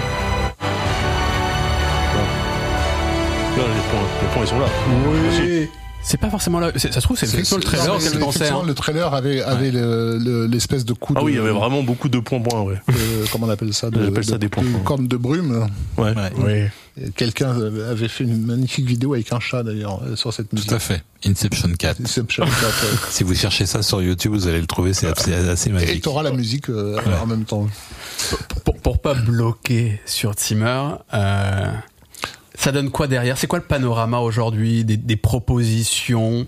Quels sont les, les compositeurs qui sortent un peu du lot, ou du moins qui- qu'on retrouve beaucoup, hormis Timmer Et, et est-ce, qui- est-ce que, euh, par exemple, je sais qu'il y a des gens qui se revendiquent de John Williams aujourd'hui. Il n'y a pas que Timmer. Il y a pas... Bah, il y, a- il y en a un qui il y en a, bah, Williams. Williams déjà est encore actif. hein. Euh, Voilà. Et puis il y en a un qui effectivement a, a été euh, plus ou moins adoubé par Williams dès ses débuts dans le jeu vidéo, même pas au cinéma. Euh, c'est euh, Michael Giacchino, euh, donc qui avait fait la musique du, du jeu vidéo adapté de Jurassic Park numéro 2, euh, C'est ça. si je ne m'abuse, qui ensuite a fait Medal of Honor. euh, On le à soir. peu près à même moment où il y avait euh, où John Williams faisait euh, il faut sauver le soldat Ryan donc Ouais. ça, musicalement ça se voulait un peu dans la même tradition et Giacchino bah, c'est quelqu'un qui fonctionne un peu à la- à l'ancienne avec des thèmes très identifiables. Genre, euh, je sais pas si euh, je- C'est lui sur Super 8 ou j'ai une connerie c'est Oui, lui qui a fait lui. Super Ouais, c'est 8 ça, aussi, ouais. ouais. Euh, on se posait la question de savoir est-ce que euh, quel rôle la musique doit jouer euh, aujourd'hui dans, dans, dans un film. Euh, moi, je pense que pour donner une identité au film, c'est important. Euh, et euh, la musique de là-haut, par exemple, le Pixar. euh, Incroyable. voilà. C'est qui C'est. C'est Giacchino, Voilà. Et ben ce, ce, ce thème simple, euh, t- effectivement, tu l'associes immédiatement aux images. T'as déjà la larme à l'œil. rien Bah, la partie, ouais, Voilà, euh, les, la fameuses, les fameuses 10 minutes d'ouverture qui sont portées que par la musique. Incroyable. Euh, là, si t'avais pas eu ce, ce morceau de Giacchino sur cette séquence d'ouverture, ça aurait peut-être pas été aussi fort, même Mm. si la, la séquence est vraiment euh, vraiment très très forte. Mais une fois que t'as vu ça et entendu cette musique, c'est fini. Ah ouais, là, l'association, elle est faite, elle est faite à vie, quoi. Et, euh, et quand John Williams fait le thème d'Harry Potter, moi, je me souviens qu'à l'époque. Je lui avais vraiment tiré mon chapeau parce que euh, à la fin des années 90, euh, je me disais mais non, c'est bon, euh, John, le mec, il a, il t'a fourni un nombre incalculable de thèmes emblématiques pendant toute sa carrière. Au bout d'un moment, c'est tu peux pas euh, Ouais. te renouveler, t'es obligé de tourner, de, de, de faire de surplace, de tourner en rond. Et donc je m'attendais plus du tout à ce qu'il fasse quoi que ce soit. Après Indiana Jones, après Superman, après euh, après les Dents de la Mer, après euh, enfin, je- la, la liste est infinie. Et quand j'achète le euh, j'avais pas encore vu le film, mais j'achète l'album d'Harry Potter. Je mets le, le morceau d'ouverture. Je fais, mais c'est pas possible. Il Comment il refait quoi Parce que même, même sans, sans avoir vu le film, je savais que le mec, il avait mis le doigt sur le thème qui allait immédiatement euh, euh, être associé à ce personnage. Alors que c'est même pas le thème d'Harry Potter, c'est le thème de Edwige, euh, le, le- le thème le plus célèbre, enfin qui ouvre le qui ouvre le film. Mais il est tellement associé à, à cet univers, donc euh, c'est un truc important, quoi. Euh, je pense dans le rapport de- à la musique de film. Alors justement, parlons du le thème. Est-ce que c'est pas d'une certaine manière ce que vous reprochez à Zimmer, c'est qu'il y a rarement des thèmes en réalité, j'ai l'impression. c'est pas que Zimmer. Il y en a, il y en a, mais ils sont. Est-ce que c'est euh, une nécessité le thème d'ailleurs après tout? C'est c'est en gros ce, ce pattern, ce motif mélodique qui permet tout de suite d'identifier Ben, le truc quoi. C'est-à-dire que euh, on en parlait tout à l'heure. euh, un thème suffisamment identifiable, le thème d'Harry Potter va rester dans Harry Potter, va immédiatement suggérer le film, l'univers euh, à, des gens qui, euh, qui qui ont vu ça une fois. Euh, ça reste en tête et ça devient quelque chose qui fait partie intégrante de l'univers d'Harry Potter. Et un thème vraiment bien pensé, bien construit, bien écrit peut devenir une extension comme ça d'un film. Euh, je Ouais, prends au hasard unique. le thème de Retour à le futur, par exemple. pensais justement. C'est qui Retour à le futur C'est Alan Silvestri. D'accord. Euh, Et qui a fait la musique d'un film qui s'appelait Predator, que tu devrais. Ouais, bien Ouais, fait. allez, allez, c'est bon, c'est pour maintenant. Tout à fait. Ça marche. Ah, c'est Sylvester Predator. Eh ouais. Et donc, et donc, c'est important d'avoir un thème justement parce que euh, ça, quelque part, ça termine le film. Ça Ouais. lui donne une patine en plus unique qui n'appartient qu'à lui. Mm. Ouais, c'est la finition vraiment qui. Et un film qui a un thème interchangeable, ben ça devient quelque part, par réaction, un film interchangeable aussi. Bon, on s'écoute un passage de, de Predator, Alan Allez. Silvestri, juste pour Daz, allez. Je pense, je pense qu'il faut là depuis le temps. Alors attends, est-ce que c'est bien le Predator original ou euh, Predator main, euh, main title, ça me semble pas mal. Hein. Normalement, ça, Ouais, doit ça commencer, si j'en crois, cette émission comme, comme King Kong. ça fait comment ça Attends, Oui, c'est ça. C'est ça, c'est ça. C'est ça. Ah. Ils sont dans la jungle avec le matériel. Ah, ça, ça, ça, c'est un sourire, ça. Ouais, bah ouais, mais ouais, mais parce que justement, en fait, c'est ça qui est fou, c'est que euh, tu montes des images de Predator sans la musique, je fais ouais, ok, c'est Predator, on s'en fout. Mais tu montes ça, c'est l'interprétation que moi j'en ai, Hmm. et ce que je retiens, les feuilles de, les, les feuilles des arbres qui bougent avec les arbres Ouais, qui, alors, qui frottent. euh. ça, ça, ok les gars, je comprends qu'on valorise le fait qu'il y ait un thème fort, qu'on identifie facilement, etc. Ça reste dans les esprits, c'est fort, ok, rien à dire. Mais on le disait en début d'émission, euh, ça reste de la musique. euh, la musique est là pour servir le film. Elle n'a pas Oui. forcément vocation à vivre sa vie en parallèle, absolument, à être si forte, etc.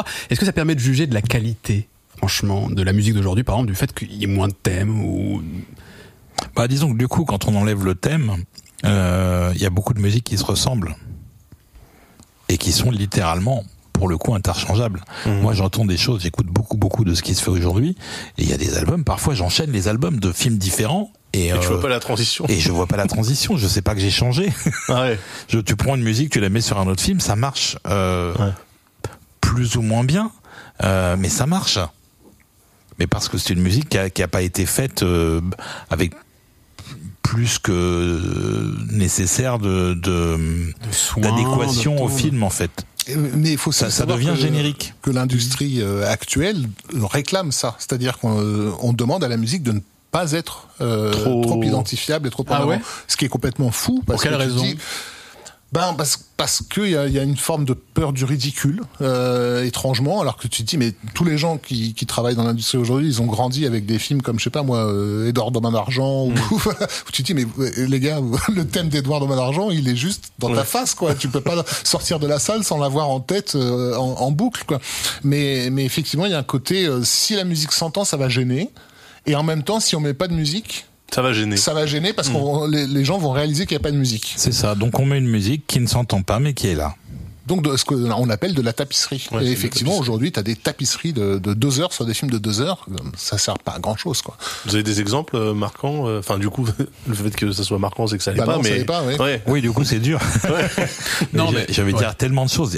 Alors, on parle de films, mais on parle de séries télé aussi. Séries télé, Ouais. oui, ma, Et, ma- ma euh, compagne regarde beaucoup de séries plein- plein de- policières. plein de Donc moi, je les vois pas, je, je les on entends. les entend seulement, ouais. Et je- j'entends effectivement des notes, des nappes de synthé sur euh, sur 3, 4, 5 minutes, qui avec deux, trois variations de temps en temps, euh, mais effectivement, qui sont complètement interchangeables. Quoi. Et pourtant, on peut pas blâmer les compositeurs parce que ça, ça veut pas dire que c'est pas des gens qui ont des capacités. C'est des gens qu'on laisse pas faire. Ouais. Et ça, je le sais parce que j'ai des amis dans le métier euh, qui me racontent euh, un peu en détail comment ça se passe. On les laisse pas faire. Non, il y a trop de contrôle. euh, Euh, il faut un thème à trois notes, on va dire il y a trop de notes. Hmm. Euh, il faut enlever ça. Euh, il y a trop d'instruments. euh, Toujours avec cette idée qu'il faut laisser de la place aux effets sonores aussi dans le film. C'est toujours non, pas valable aujourd'hui. mais- mais même pas forcément en fait. Non, non, c'est une Il y, a, crainte. il y a une, il y a une peur de perdre le contrôle du film quand on est réalisateur. Et le pire ennemi, quelque part, c'est le compositeur de la musique originale. C'est seul qui peut son meilleur rivaliser un peu. Mais c'est euh, paradoxal, ouais. Mais mais il y a il y a une vraie méfiance et puis en plus il y a une une une complexité à dialoguer entre un réalisateur et un et un compositeur qui est parfois euh, assez assez dense parce que euh, le- le réalisateur s'imagine que le compositeur ne parle que en langage musical. Alors qu'en fait non, tu peux lui parler normalement, il va comprendre. Mais surtout Mais- quand, quand lui-même ne maîtrise, pas le langage musical et essaye de s'exprimer dans un langage qu'il maîtrise ça. pas, et c'est encore pire pour la compréhension. C'est ça, et les compositeurs en général leur disent non mais laisse, dis-moi ce que tu veux exactement et, euh, et pas besoin de parler de musique, pas besoin de parler de notes, d'instruments, dis-moi l'impression que tu veux, dis-moi ce que tu veux que la scène dégage et je te le ferai. Il n'y a pas besoin de plus, c'est mon métier. Mais, euh, mais, mais c'est il y a- compliqué, il a- ce, ce, ce dialogue-là, il est très très complexe euh, Il y, a, dans il certains il cas. y a un conflit d'ego de toute façon qui rentre en jeu, qui a toujours été présent hein, dans, dans l'histoire du cinéma. On a un exemple célèbre avec un, un couple réalisateur-compositeur qui se comprenait parfaitement justement, euh, qui se complétait parfaitement, qui était euh, Alfred Hitchcock et Bernard Herrmann. Euh, et donc on fait des merveilles euh, ensemble. Sauf que à partir de Psychose, euh, on a commencé à voir dans la critique des tas d'articles qui insistaient sur l'importance de la musique euh, et certains qui disaient vous virez la musique, il n'y a plus rien. Ce qui est vrai. Ce qui parfois est vrai, effectivement, il y a des scènes de psychose où juste elle est en train de conduire sa voiture sous la pluie, il se passe que dalle, mais par contre la musique d'Herman, elle te raconte dix mille choses euh, qui font qu'on soupçonne que Hitchcock à ce moment-là il commençait à grincer des dents, quoi. Et il a fini par se, par faire des sales coups à, à Bernard Herrmann et à se séparer de lui euh, brutalement, alors que, alors qu'ils étaient indissociables, quoi. Euh, à Après l'inverse. Hitchcock aussi c'était un connard, on peut le dire.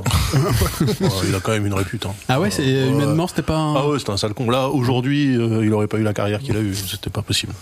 Aujourd'hui, il aurait été outé déjà par Ouais. toutes- toutes- ces actrices, mais Déjà, de base. Ouais, ça c'est clair. Ouais, ouais. Euh, mais, mais voilà, il y a ce conflit d'ego, le manque de confiance, voilà que que les compos- que les réalisateurs peuvent porter aux compositeurs. Soit ils ont peur que le mec leur vole la vedette, soit ils lui font pas confiance. Euh, Et d'ailleurs, c'est une question qui revient souvent, c'est pourquoi tu m'as embauché si tu me fais pas confiance? Pourquoi tu m'as choisi si tu me laisses pas travailler?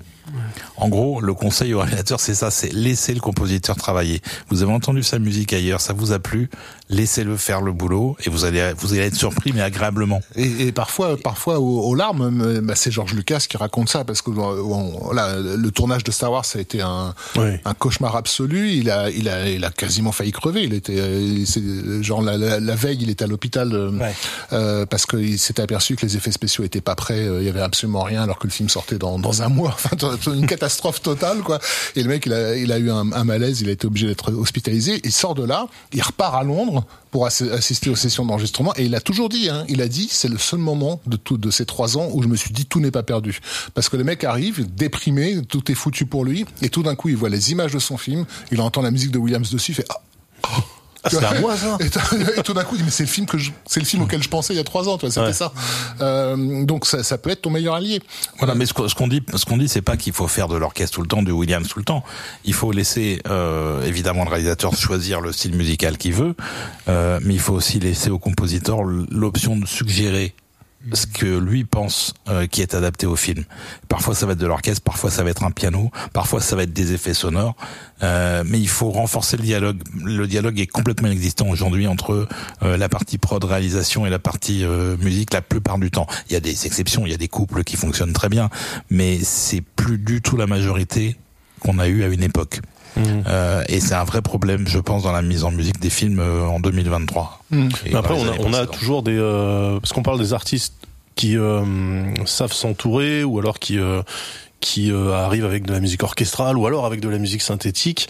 On a des artistes comme Thomas Newman qui, lui, en fait, il fait toujours la même chose finalement, mais ça marche bien. Que ça soit sur American Beauty ou sur Les Évadés ou sur euh, Les Sentiers de la Perdition, euh, le petit piano Oui, minimaliste. il fait, il euh, fait- en fait, il fait du Thomas Newman, Ouais. qui est un style qu'il a lui-même inventé. Ça, c'est vrai. Et on n'est pas tellement sorti plus que ça. ouais. Euh, il maîtrise le truc à la perfection, c'est son, c'est son bébé à lui. Euh, mais c'est vrai qu'il s'est pas tellement foulé finalement. Mhm. Mais ça marche ultra mais bien. comme on le prend pour faire ça, et Ouais. pour reproduire ce son qu'il a inventé sur American Beauty, effectivement, bah euh, p- pourquoi en faire plus Ouais, Mais il est parfaitement capable de faire autre chose. C'est ça le pire, c'est qu'il a, il a une vraie technique euh, orchestrale à côté. On a, on a évoqué tout à l'heure Giacchino, Zimmer. Sylvestri. C'est- Alors, Sylvestri, c'est pas vraiment la nouvelle génération. Non, je, pas- je pensais pas, plus. pas vraiment. je Il est encore plus- actif, mais il commence à être vieux. Non, je euh, pensais en nouvelle génération. Qui d'autre on euh, pourrait Daniel évoquer Pemberton. Qui avait fait entre autres les musiques de certains films de Guy Ritchie assez récents comme King Arthur et qui est un mec vraiment inventif qui va pour le coup combiner des, des choses un peu rock avec de l'orchestre avec euh, avec du synthé euh, avec du jazz. Il mélange un peu tout ça et ça marche sou- souvent bien. C'est très très pertinent sur les films en fait. Rappelle son nom? Pemberton. Ben, on a on a Alexandre Desplat. on a Desplat qui est plus traditionnel pour le Traditionnel, ouais. Moi j'ai coup bien Et qui a aimé. un hein, son, euh, euh, bah oui c'est un son français Qui est pas jeune, mais qui mine de rien incarne un peu quand même un Bah renouveau, ouais. effectivement une nouvelle génération, sans bah, être jeune. en tout cas Bon. sur euh, alors le film il est plutôt récent mais euh, sur Zero Dark Thirty euh, ça marche archi bien hein, de euh, Catherine Bigelow franchement euh, moi j'ai bien aimé la partition. Oui, puis il sait tout faire, Desplat. En plus, il n'est pas juste limité aux grandes partitions un Mm. peu romantiques euh, auxquelles on le rattache. Il est aussi capable de faire du synthé ou des choses comme ça. Je sais plus si c'est avec lui, mais j'ai vu une interview il y a pas longtemps d'un mec euh, qui est plus très, enfin de toute façon il peut plus être actif, de, de Dick Rivers, je crois. Vous voyez Dick. Rivers? Il Bah est pas ouais. mort, Dick Rivers? Je crois qu'il il est mort depuis, mais c'est une vieille interview. Et, euh, et sur un de ses albums, il, je crois qu'il a bossé avec des plats, ou alors c'est, ou alors c'est une Ah, autre mais star Desplat, il a fait de la euh, pop. En fait, il, est passé euh, avant il- sa grosse il a- carrière. Il a orchestré Oh mon bateau euh, dans les années 80. hein. de, vrai, de- d'Eric Moreno de Eric Morena, Ouais. ouais. Moreno Moreno Moreno, Moreno. je crois ouais au mon bateau.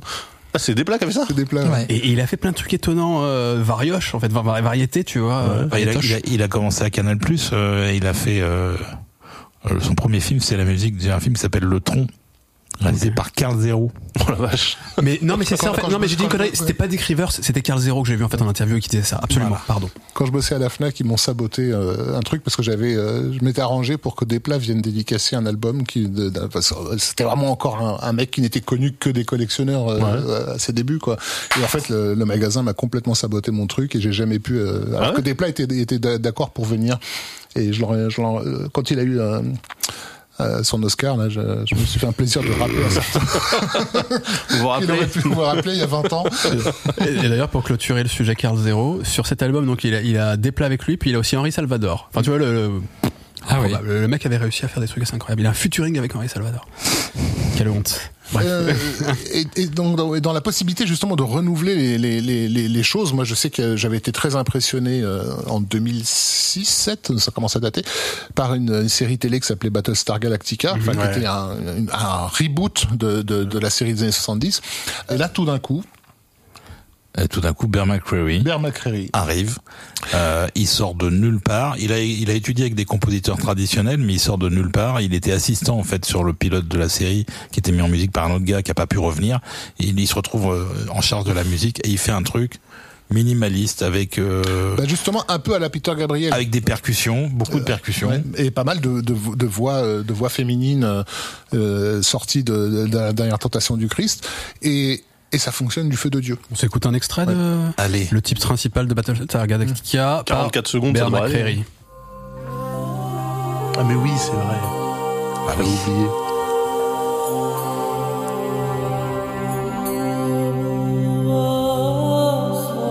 C'est d'ailleurs son épouse qui fait la voix. Ouais. Et il y a les percus juste après. Hein. En fait, le côté euh, les voix aériennes et tout, en fait, ça évoquait, enfin, ça, ça présupposait le, la direction de la série parce que à la fin, ça part vraiment religieuse, ouais, tout à ésotérique fait, et tout. euh. Mais en même temps, ça collait bien avec les vaisseaux que tu vois décoller Ouais. euh, au loin dans le D'ailleurs, ciel. c'est une, ambiance qui m'évoque euh, le générique, vous savez, de- du truc produit par Ridley Scott là. euh, Euh, Raised by Wolves, exactement. bien Ah, j'ai pas vu ça. Et, et le générique a cet esprit-là aussi, tu sais, très euh, presque ésotérique, effectivement, chant, religieux à chant lointain, religieux. Ouais, Et ça colle avec la série, mais qui a Ouais. aussi un côté futuriste. euh, Et ben ça, c'est c'est un truc qu'aurait jamais pu passer euh, le cap justement de producteur exécutif euh, comme on en a euh, un peu trop quoi parce qu'il faut laisser la liberté justement Ouais. aux mecs de risquer la chose non, non, je vais pas vous faire de, John Williams on va essayer complètement euh, autre chose et je vous garantis que ça va fonctionner faites-moi confiance Voilà, sachant que le compositeur n'est pas quelqu'un qui est buté dans son coin et qui veut plus bouger après. C'est des, ce sont, enfin, la plupart du temps, c'est des gens très faciles euh, d'abord, euh, qui vont faire tout ce qu'il faut pour que la production et le réalisateur soient contents.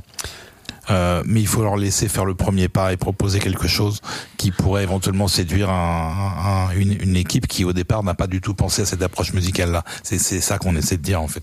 Qu- Qu'est-ce que vous Je sais pas pensez si vous êtes écouté par des réalisateurs d'ailleurs, mais C'est une bonne question. Je Ils sais sont pas freelance ou pas C'est- C'est tout ce qui. Nous, on touche les freelances. S'ils sont amateurs de musique, il y a des chances qu'ils connaissent Delta. Ça serait chouette. Et, euh, petite question juste, et peut-être qu'on terminera là-dessus. Euh, Est-ce que des gens, parce qu'ils sont très demandés à Hollywood, je le sais, comme Trent Reznor, on l'a évoqué, euh, comme un Junkie XL même sur Mad Max Fury Hero, des choses comme ça. Est-ce que des gens qui viennent d'ailleurs plutôt de la scène rock, musique électronique, etc. euh, À vos yeux, c'est aussi des bons compositeurs de musique de film? Moi, je dirais qu'ils sont, ils peuvent être très utiles pour amener des concepts euh, de, la nouveauté sonore. Euh, après, euh, il y a un compositeur euh, aguerri de musique de film. Il a à sa disposition des techniques auxquelles un compositeur de scène euh, n'aurait pas pensé. Justement, comment comment tu passes en, en, en une demi-mesure euh, de la mélancolie euh, à, à l'action trépidante? Ça, Korngold, il savait le faire dès les années dès les années 30. Euh, les films de d'Errol Flynn, c'est hallucinant de voir comment là très très vite, en deux secondes, t'es passé d'une émotion à l'autre parce que justement la musique t'a permis de le faire très très rapidement.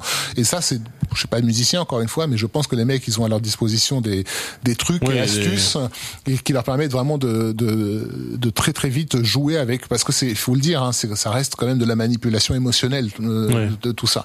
Euh, alors que un Trent Reznor euh, et d'ailleurs je pense qu'un mec comme David Fincher qui est quelqu'un de très cérébral il se tourne vers Reznor justement pour ce caractère cérébral. C'est pas forcément une musique qui va te booster émotionnellement comme Predator peut le faire. dès l'ouverture, non mais dès l'ouverture Ouais. du film, t'as envie de prendre une mitraillette et de les suivre dans la jungle, c'est évident quoi. C'est vrai. Euh, euh, voilà, donc ces, ces compositeurs, euh, je dirais traditionnels de musique de film, il faut pas leur oublier que ben, ils ont l'expérience de la narration Oui. euh, cinématographique. Olivier, toi, euh, quel est ton rapport à un Trent Reznor ou un ou un Junkie XL euh, Ces gens dé- qui viennent d'une autre culture ça dépend des projets. Ça peut apporter un peu de neuf. Euh, le problème souvent c'est que hum, ils arrivent un petit peu par la petite porte à Hollywood, qui font un ou deux films où ils essayent vraiment de faire des choses un peu différentes. Ou un Clint Mansell aussi. Et après, alors a- pensaient que c'est encore autre chose. Ouais. Mais euh, une fois, une fois qu'ils commencent à être un peu in- institutionnalisés, ça n'évolue plus. Et ils font plus ou moins toujours la même chose. Après, il y a des gens, euh, un, mec qui est intéressant, c'est Ludwig Göransson, par exemple, Ouais, qui avait fait euh. Mandalorian et euh, et qui, euh, il a pas que des chefs-d'œuvre à son actif, mais euh, il essaye des choses qui n'ont jamais été faites avant. Euh, des combinaisons, euh, des, des, des approches thématiques qu'on pensait usées depuis des décennies et qu'il arrive à redynamiser en faisant ça un peu différemment à sa, à sa manière. quoi. Bref, sur, sur The Mandalorian, la, la grande force du truc, c'est d'avoir repris euh, les codes euh, de Morricone et du western euh, spaghetti, en fait. Et ça Et marche des trop. séries des années 90. euh, Alors il y a ça, mais le thème c'est surtout le Rocky de Bill Conti en fait. Ça, ça, je, ça, je savais pas. Et On écoute les deux juste pour voir, pour comparer, parce que tu disais ça effectivement. Attends, est-ce que c'est ça le morceau Going the Distance? Euh, oui, ça peut. Ça démarre pareil. Ça peut. C'est les mêmes notes. Mais c'est pas, c'est pas le, c'est pas la même thématique, hein. Mais c'est assez proche en termes de Bah à fond.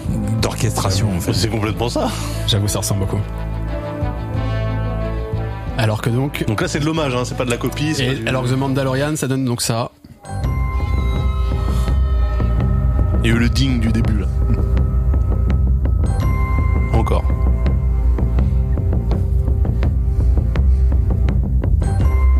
C'est surtout le pom pom pom pom après. Ouais. C'est ça, hein, c'est pareil. Ouais, C'est vrai- vrai qu'il y a des un petit air de similitudes. famille, ouais. Et les Ah ouais, similitudes. Alors c'est quoi C'est à mon tour de vous poser une question. C'est quoi la différence entre l'hommage et, Et le, le plagiat. Ouais. Je sais pas. C'est très compliqué. Faudrait Hein. demander ça à un juriste surtout, parce que la, Moi, la je- loi le pense, je pense définit qu'il n'y a pas besoin d'être juriste. hein. L- euh, L'hommage, c'est quand on aime. Le plagiat, c'est quand on n'aime pas. C'est plus vrai. simple. Oui, mais, c'est vrai. euh, mais j'en sais rien en réalité. Oui, quand c'est un plagiat, On- c'est que ça nous plaît pas. Ouais. On doit depuis longtemps faire un épisode de Total Track sur le sujet et on n'a toujours Et pas on réussi on à, sur cette à- question, à- à tourner Non un mais peu. en fait, euh, il y a même des cœurs de métier où ça, la question se pose pas. Par exemple, dans le jeu vidéo, il n'est même pas question de plagiat. C'est- On sait qu'un jeu vidéo qui sort et qui propose un concept, il va être repris à l'infini derrière. C'est normal, c'est la vie en fait. Euh, donc, euh, dans l'absolu, euh, ça veut dire que le, le milieu reste vivant. Oui, mais c'est valable en musique d'ailleurs parce que finalement une génération s'inspire toujours de la précédente. Oui, en oubliant qu'elle existe. C'est ça qui est intéressant aussi, ou en omettant qu'elle existe. Tu vois, les, jeunes d'aujourd'hui vont dire, ils vont faire un truc qu'on a déjà entendu a 20 ans en disant mais non mais nous on appelle ça euh, soundcore wave. Euh, Ouais, ok, d'accord. cool. Chez nous c'était du folk en fait. Euh, Et c'est marrant. En fait, c'est parce qu'il faut garder en tête que les artistes d'aujourd'hui n'ont pas forcément justement tout l'historique que des gens comme vous peuvent avoir. Moi, par exemple, j'ai entendu euh, 10 000 fois le thème de Rocky, j'ai entendu 50 000 fois celui du Mandalorian, il m'est jamais venu à l'idée que c'était la même chose, tu vois. Non, mais en, en fait, ce qui, ce qui est embêtant, c'est euh, le la musique, et comme presque toutes les formes d'art, c'est avant tout un geste qu'on reproduit, qu'on copie au début. Tous les musiciens, tous les instrumentistes ont commencé par reprendre des trucs qui existaient déjà, Bien sûr. rejouer, etc. Bien sûr, ça n'est- Ensuite, ça n'est jamais construit sur du vide, c'est construit sur une base qui était là avant que tu naisses. c'est de la reproduction tout le temps. La question ensuite, c'est tu peux reproduire euh, et puis tu, tu changes une, une seule des notes dans la suite d'accords. Tu dis bon bah au lieu de mettre l'accord en deuxième, je vais le mettre en troisième et puis j'ai- j'ai- tu vois je ça c'est pas un problématique à partir du moment où tu, tu arranges de manière un peu différente, tu, tu, tu, tu colles de manière différente, tu dis ah bah tu sais quoi, je vais rajouter peut-être aussi cette petite ce petit truc qui vient d'ailleurs. Ah bah oui, mais bien sûr. et, et là, et là, tu vois, on est, plus- on est dans l'hommage, là, quand on est là-dedans. Quand t'as, quand t'as un copier-coller bête, ce qui arrive parfois, là, effectivement, je pense qu'on est dans l'ordre, c'est l'ordre du plagiat. Oui, le copier-coller, c'est un mec qui ferait un film à la Top Gun et qui prendrait un compositeur qui reprendrait les, les, mélodies de Top Gun. Là, ça serait de la, de la, de, de la copie bête et méchante. Sauf s'il appelle ça Top Gun Maverick, et du coup ça marche. Et parfois, tu c'est le même gars en fait. bah ouais. Donc ça va, il a le droit, c'est à lui. On parlait d'Annie Elfman tout à l'heure, il a repris plein plein de trucs du cabaret euh, berlinois, par exemple, euh, des années euh, des années 30.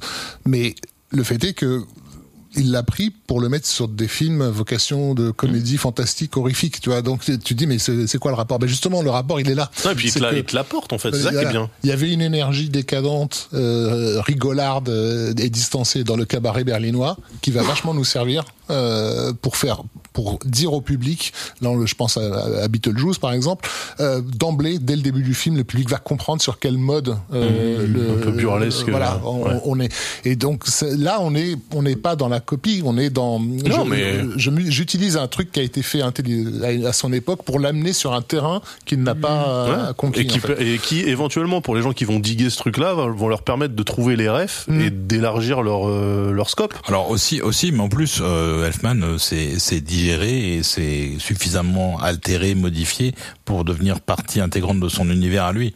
Et, et, et assumé surtout, parce que moi je me souviens que à l'époque de la sortie du, premier Batman, où effectivement les collectionneurs de musique de film l'accusaient d'avoir pompé euh, Bernard Herrmann, sa réponse c'était oui, évidemment. parce que, parce que, sauf qu'en plus, c'était même pas une musique de film qu'il avait repris, c'était un, un- une musique de film version concert, parce que il y avait un film qui s'appelait Voyage centre de la Terre, donc avec une musique d'Herman, et Herman l'avait repris ensuite symphonique dans les années 70 et il s'était permis de rajouter une petite intro qu'il avait eu entre temps quoi et c'est effectivement cette intro que que Elfman a repris pour, pour pour pour préparer son fameux thème de de Batman c'est le c'est tout le début du, du truc qui fait euh, Ça fait longtemps que j'ai pas. Moi, Ah je, oui, je bah me oui. rappelle de Batman, du Batman 2, enfin de le défi, de défi, euh, la scène d'ouverture avec le avec le landau dans l'eau. Mais c'est pas. je te Ça c'est pas- le 2, ça C'est le 2, hein, a- il y a pas le même C'est la thème. naissance hein. du pingouin. Euh, et effectivement, donc il, il, il reprenait cette, cette suite symphonique de Bernard Herrmann pour Voyage au centre de, de la Terre. Mais en fait, c'était ingénieux. C'était ingénieux parce que euh, en l'état, ce, ce, ce morceau, il n'avait servi en- entre guillemets à rien. C'était juste une suite symphonique qui, qui est jouée nulle part, euh, puisque on joue pas beaucoup de musique de film comme ça en concert. euh, bon. Euh, et, et il a réussi à en tirer quelque chose.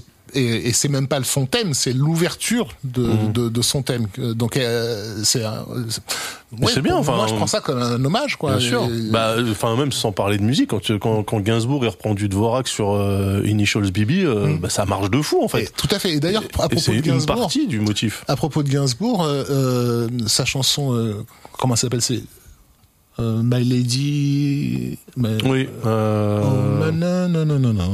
bah, Lady Heroine. Ouais, non c'est ça, Ouais. je crois. J'ai découvert que c'était euh, un morceau euh, dit classique qui s'appelle euh, Sur un marché persan à Mhm. l'origine. Euh, et ce morceau, en fait, c'était des, des, des, des bibliothèques musicales qui servaient dans les premières heures du cinéma. Ok. Euh, ces fameux trucs dans lesquels les, les, les, les pianistes allaient, allaient jouer. Et donc dès que tu avais un truc vaguement oriental à l'image, Ils jouaient ça. euh, ce, ce, ce, ce morceau-là que, que Gainsbourg a repris. Donc on, on a bouclé la boucle.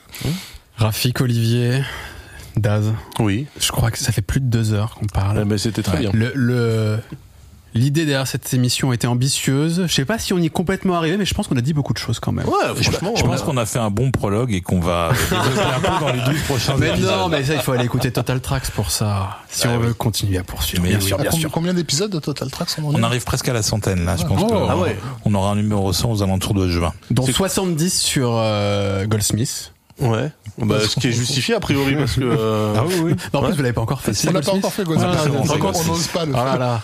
Il va y avoir 200 épisodes d'un coup s'il le faut. Il doit y avoir du Elfman, j'imagine. Il y a, il y a Elfman Burton, uniquement la, la collaboration Elfman Burton. Sur combien et d'épisodes Sur 5 épisodes.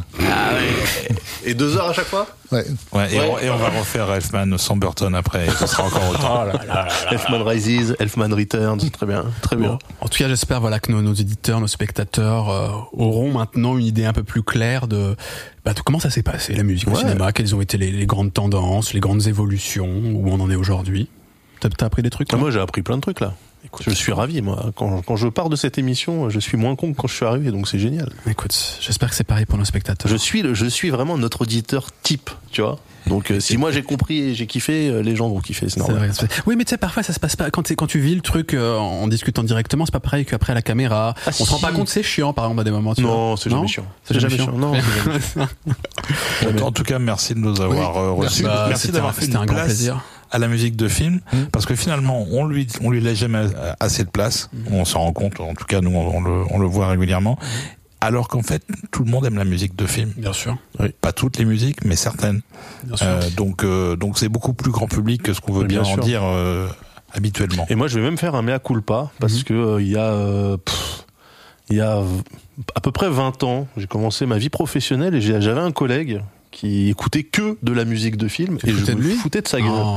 en disant mais qu'est-ce que c'est que ces gens qui n'écoutent que de la musique de film et euh, quand moi aussi j'ai eu euh, 40 ans, j'ai changé d'avis. Donc c'est ça. Euh, pardon Pascal. Enfin, T'avais raison depuis le départ. C'est le, le musicien John Zorn avait sorti ça il y, a, il y a très longtemps, dans les années 90. hein. Il avait dit si la musique doit survivre un jour, elle survivra grâce à la musique de film. Eh ben j'y crois. Mais c'est parce que je suis vieux maintenant. Après, c'est oui, oui, bon. Non, j'allais- re-rentrer dans de la dans de la dans, dans de la polémique, dans du débat, mais euh, On le fera après autour du oui, c'est plus facile aussi pour une musique de marquer d'être intemporelle lorsqu'elle est accompagnée d'images, mine de rien. Et que c'est, enfin, c'est difficile de. On le voit d'ailleurs, il y a tellement de musiciens qui aujourd'hui disent, mais moi, je m'inspire beaucoup du cinéma. euh, Je fais une musique cinématographique. J'ai envie de faire un clip pour accompagner ça. Enfin, tu, tu vois, a- l'image, mine de rien, elle porte aussi beaucoup la musique. Mais l'inverse est valable aussi. Bah, euh, surtout, on hein. est d'accord. Hein. Mais euh, c'est difficile de. Ouais. En tout cas, tu vois, de, de rivaliser sans l'image, d'autant plus dans notre société actuelle, tu vois. Moi, je te le dis, tu me montres euh, un extrait de film d'un film que j'ai kiffé, genre au hasard Predator ou euh, Piège de cristal ou machin. S'il n'y a pas la musique, j'en ai rien à foutre. C'est vraiment deux, c'est indissociable. deux très bons exemples. Je, je te soutiens Ouais. sur tes Et exemples. ben voilà. Tu préfères Predator à Terminator pour la BO, par exemple? Euh, ouais. Ah, Mais je préfère McTiernan euh, à Cameron.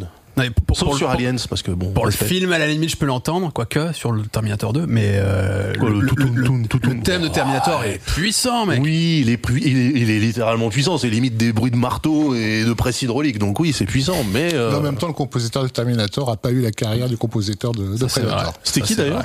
Euh, Comment il s'appelle euh, Brad Fiedel. Brad Fiedel, oui. ah ouais. C'est quand même bien Alors la BO de Terminator, non Sylvie- Oui, non, elle marche. hein. Oui, mais c'est voilà, il a, Alors que il a essentiellement fait ça. bah, et Alan Silvestri, euh, outre Predator, donc il y a les Retours à le futur, qui est quand même. euh, voilà, Ah, pardon, excusez-nous. Euh, la musique de Forrest Gump est très D'accord, c'est bon, aussi. allez, je pré- préfère Predator. En fait. On, on a aussi fait trois épisodes sur Alan Silvestri, donc euh, euh, voilà, on n'est pas là pour faire non plus la promo de. Juste de dernière question. Ce- Cet épisode est interminable. Je sais, je sais, je sais, mais euh, on parle de musique science-fiction. Euh, Alien. Le j'ai- premier, Jerry Goldsmith. Jerry Goldsmith, bien sûr. Goldsmith. D'accord, mais les autres non. Non, Non. le deuxième c'est James Horner. Ok. Euh, Mais c'est marrant parce que j'ai pas le thème. Il n'y a pas de thème dans. C'est ça, en fait. Ouais. Si, a un thème. J'ai pas comme sur Terminator ou sur la guerre des étoiles ou Mais Il y, sur a- il y euh, y a un thème, on en a fait une version disco même. Hein Je déconne pas. Il y a une version disco Cherche d'Alien. ouais. Alien Disco sur, euh, sur YouTube, tu vas, chercher ça. tu vas Bah, voir. eh ben, vous savez ce que je vous propose Parce que Finalement, on termine, on termine toujours cette émission avec des recommandations. C'est vrai. En vrai, les recommandations, c'est tout ce qu'on a écouté déjà là. Ouais, c'est ouais, d'aller écouter euh, Total Tracks aussi. beaucoup, ouais. On a déjà écouté plein de trucs, mais on termine sur le Alien. euh, tu disais. Alien Disco. Alien Disco. Qu'est-ce que tu nous fais Ça sera Comment notre, saboter ça sera notre émission recommandation. J'ai trollé l'émission. Allez, c'est la reco d'Olivier Desbrosses. Il est seul responsable de cette recommandation. C'est long en plus, je crois. Excuse-nous, Jerry. hein. on, on- on ne voulait pas ça. Allez, j'avance un petit peu. Hein.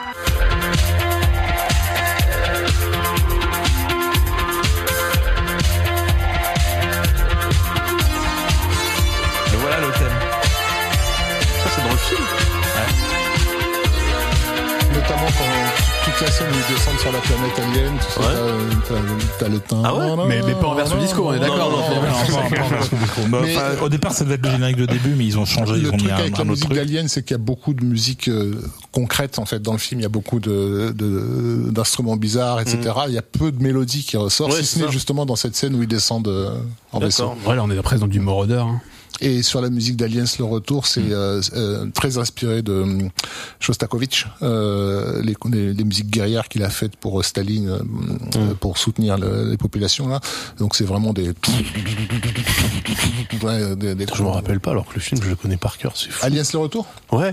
C'est mon Tu préféré. te en rappelles pas de la musique? Et je me rappelle pas de la Ah musique. bah, elle elle est- elle est pourtant, assez il y a- ouf, la Il y musique, a un morceau d'Aliens le retour qui est euh, qui est recordman d'utilisation dans les bandes annonces. Euh, ouais, c'est Ouais, à la fin des années 90, Un morceau ouais. qui s'appelle Countdown. Euh, compte à rebours Ouais. et qui a été utilisé sur 150 000 bandes annonces. C'est fou Ouais. ça, parce que je connais les dialogues par cœur et tout, mais euh, vraiment le.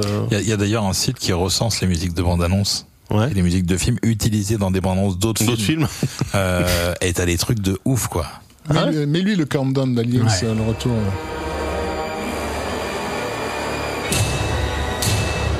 C'est un petit peu plus loin. Ouais, voilà. Voilà, c'est là.